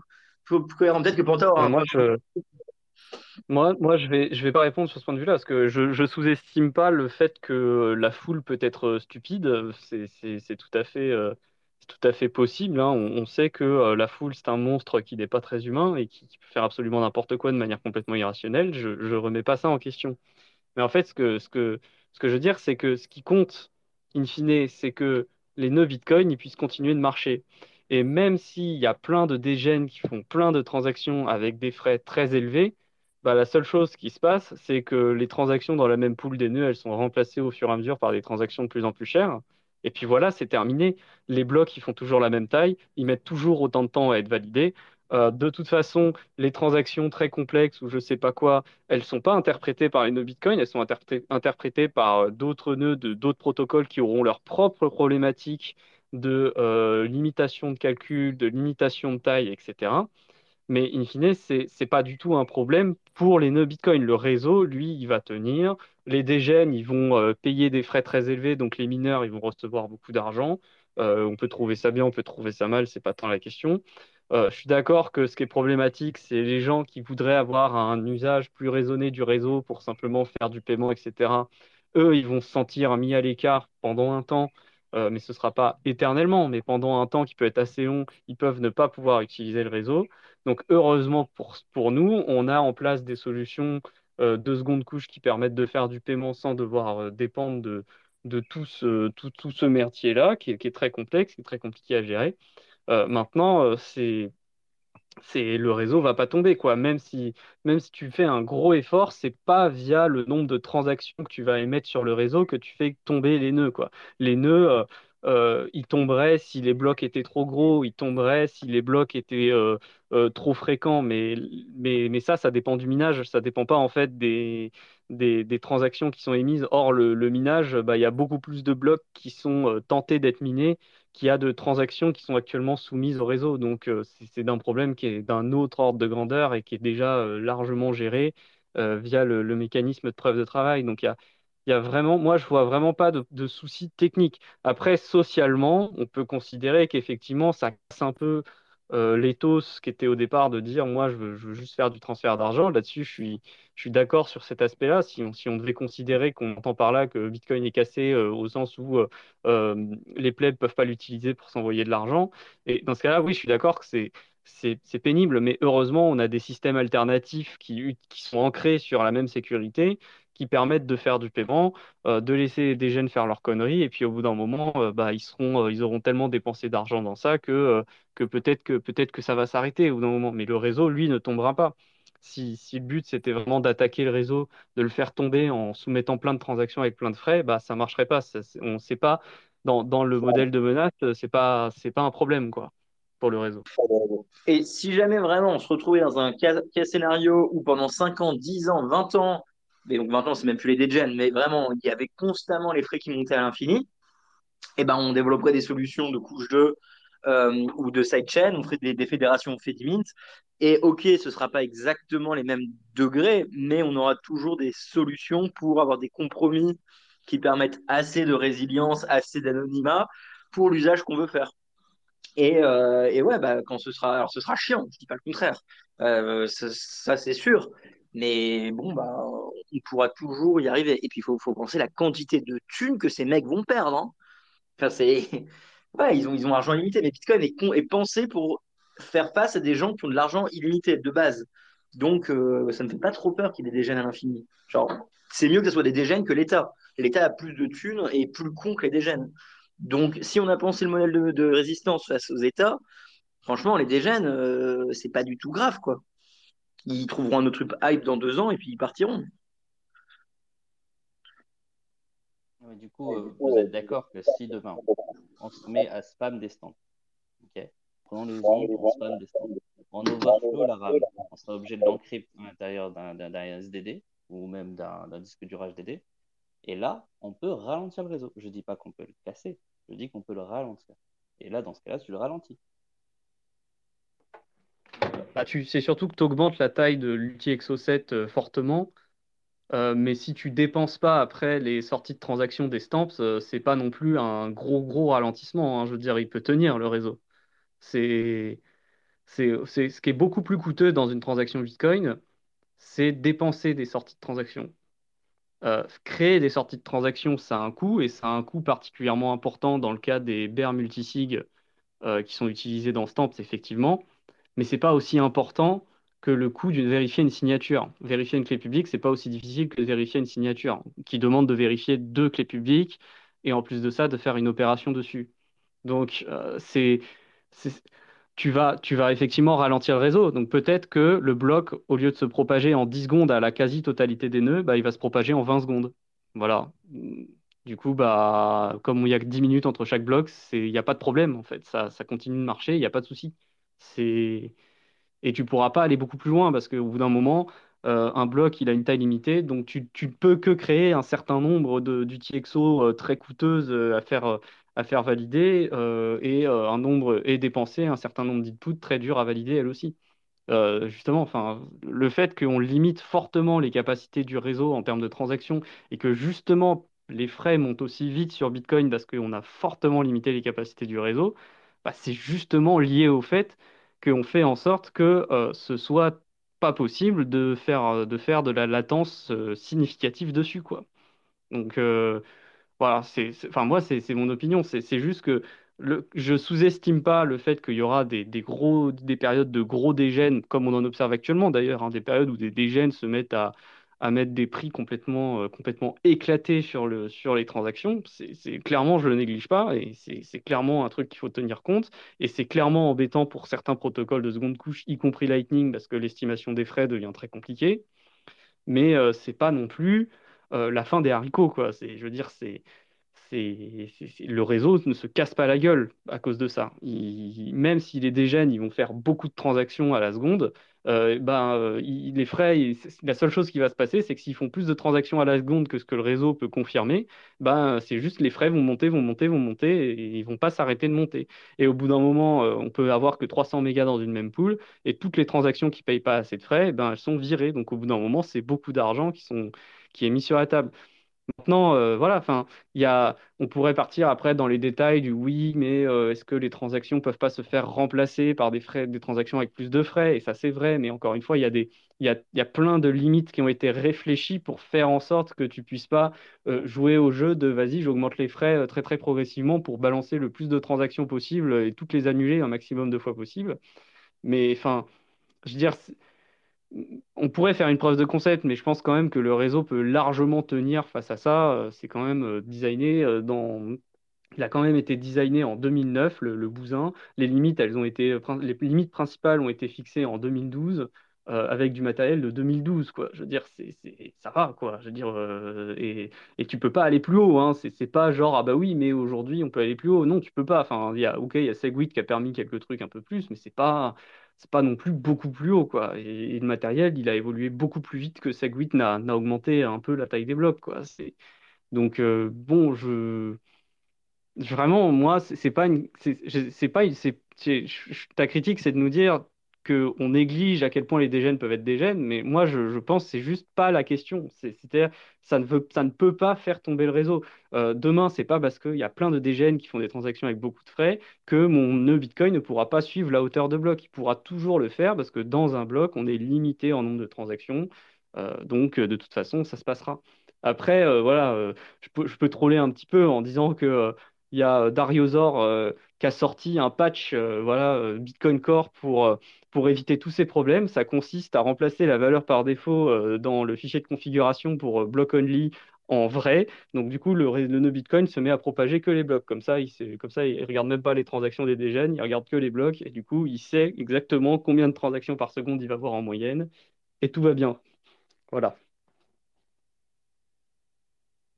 Ouais, juste pour ajouter, déjà de base, je vois pas, euh, c'est complètement incohérent d'utiliser Stamps euh, quand on a les ordinals qui sont là et quand demain nous aurons RGB ou peut-être Tarot même. Euh, je, veux dire, le seul avantage des Stamps par rapport à Ordinal, s'il est extrêmement léger, c'est qu'on a un petit peu plus d'immuabilité dans certains cas de figure, encore que. Euh, et euh, pourtant, les frais sont euh, vraiment extrêmement plus élevés que, pour les ordinals, pour le même service, in fine. Sachant que les mecs de base qui vont aller sur les BRC20 n'en ont rien à faire de, des bases techniques derrière, je vois pas pourquoi ils feraient ça, tu vois. Je pourquoi un tout petit détail technique les inciterait à payer 2, 3, 4 fois plus de frais, alors que de base, le protocole sur lequel ils veulent aller est très bancal et, et c'est du bricolage, quoi.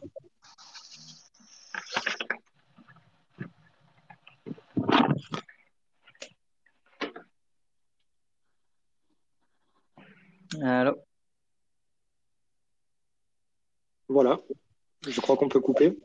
Ouais. Ça marche, ça marche. Ok, maintenant ça marche. Yes, on peut couper. merci. Allô Est-ce qu'on m'entend? Je sais pas si on m'entend. Oui, oui, on t'entend, Roxy. Oui. Oui, on t'entend. Ok, bah écoutez, merci pour les questions. On a la réponse. Euh, oui, ils peuvent, mais dans tous les cas, ou ils sont des gens parce qu'ils veulent pas leur thune, ou ils veulent en faire, donc ils prendront le truc moins cher, plus efficace. On a fait le tour du sujet. Euh, merci beaucoup à tout le monde. J'ai déjà dit au revoir. Donc, euh, franchement, on coupe deux heures. C'est le record du nouveau entonnoir de Bitcoin qui était à la base, je rappelle, prévu pour faire 30 minutes. C'était euh, c'était le deal de base. C'était vos news en 30 minutes. On a presque réussi aujourd'hui. Bisous à vous tous. On se voit prochainement. Salut. Salut. Bonne soirée, merci. Bonne soirée, merci beaucoup, bisous. Tout, bisous tout le monde.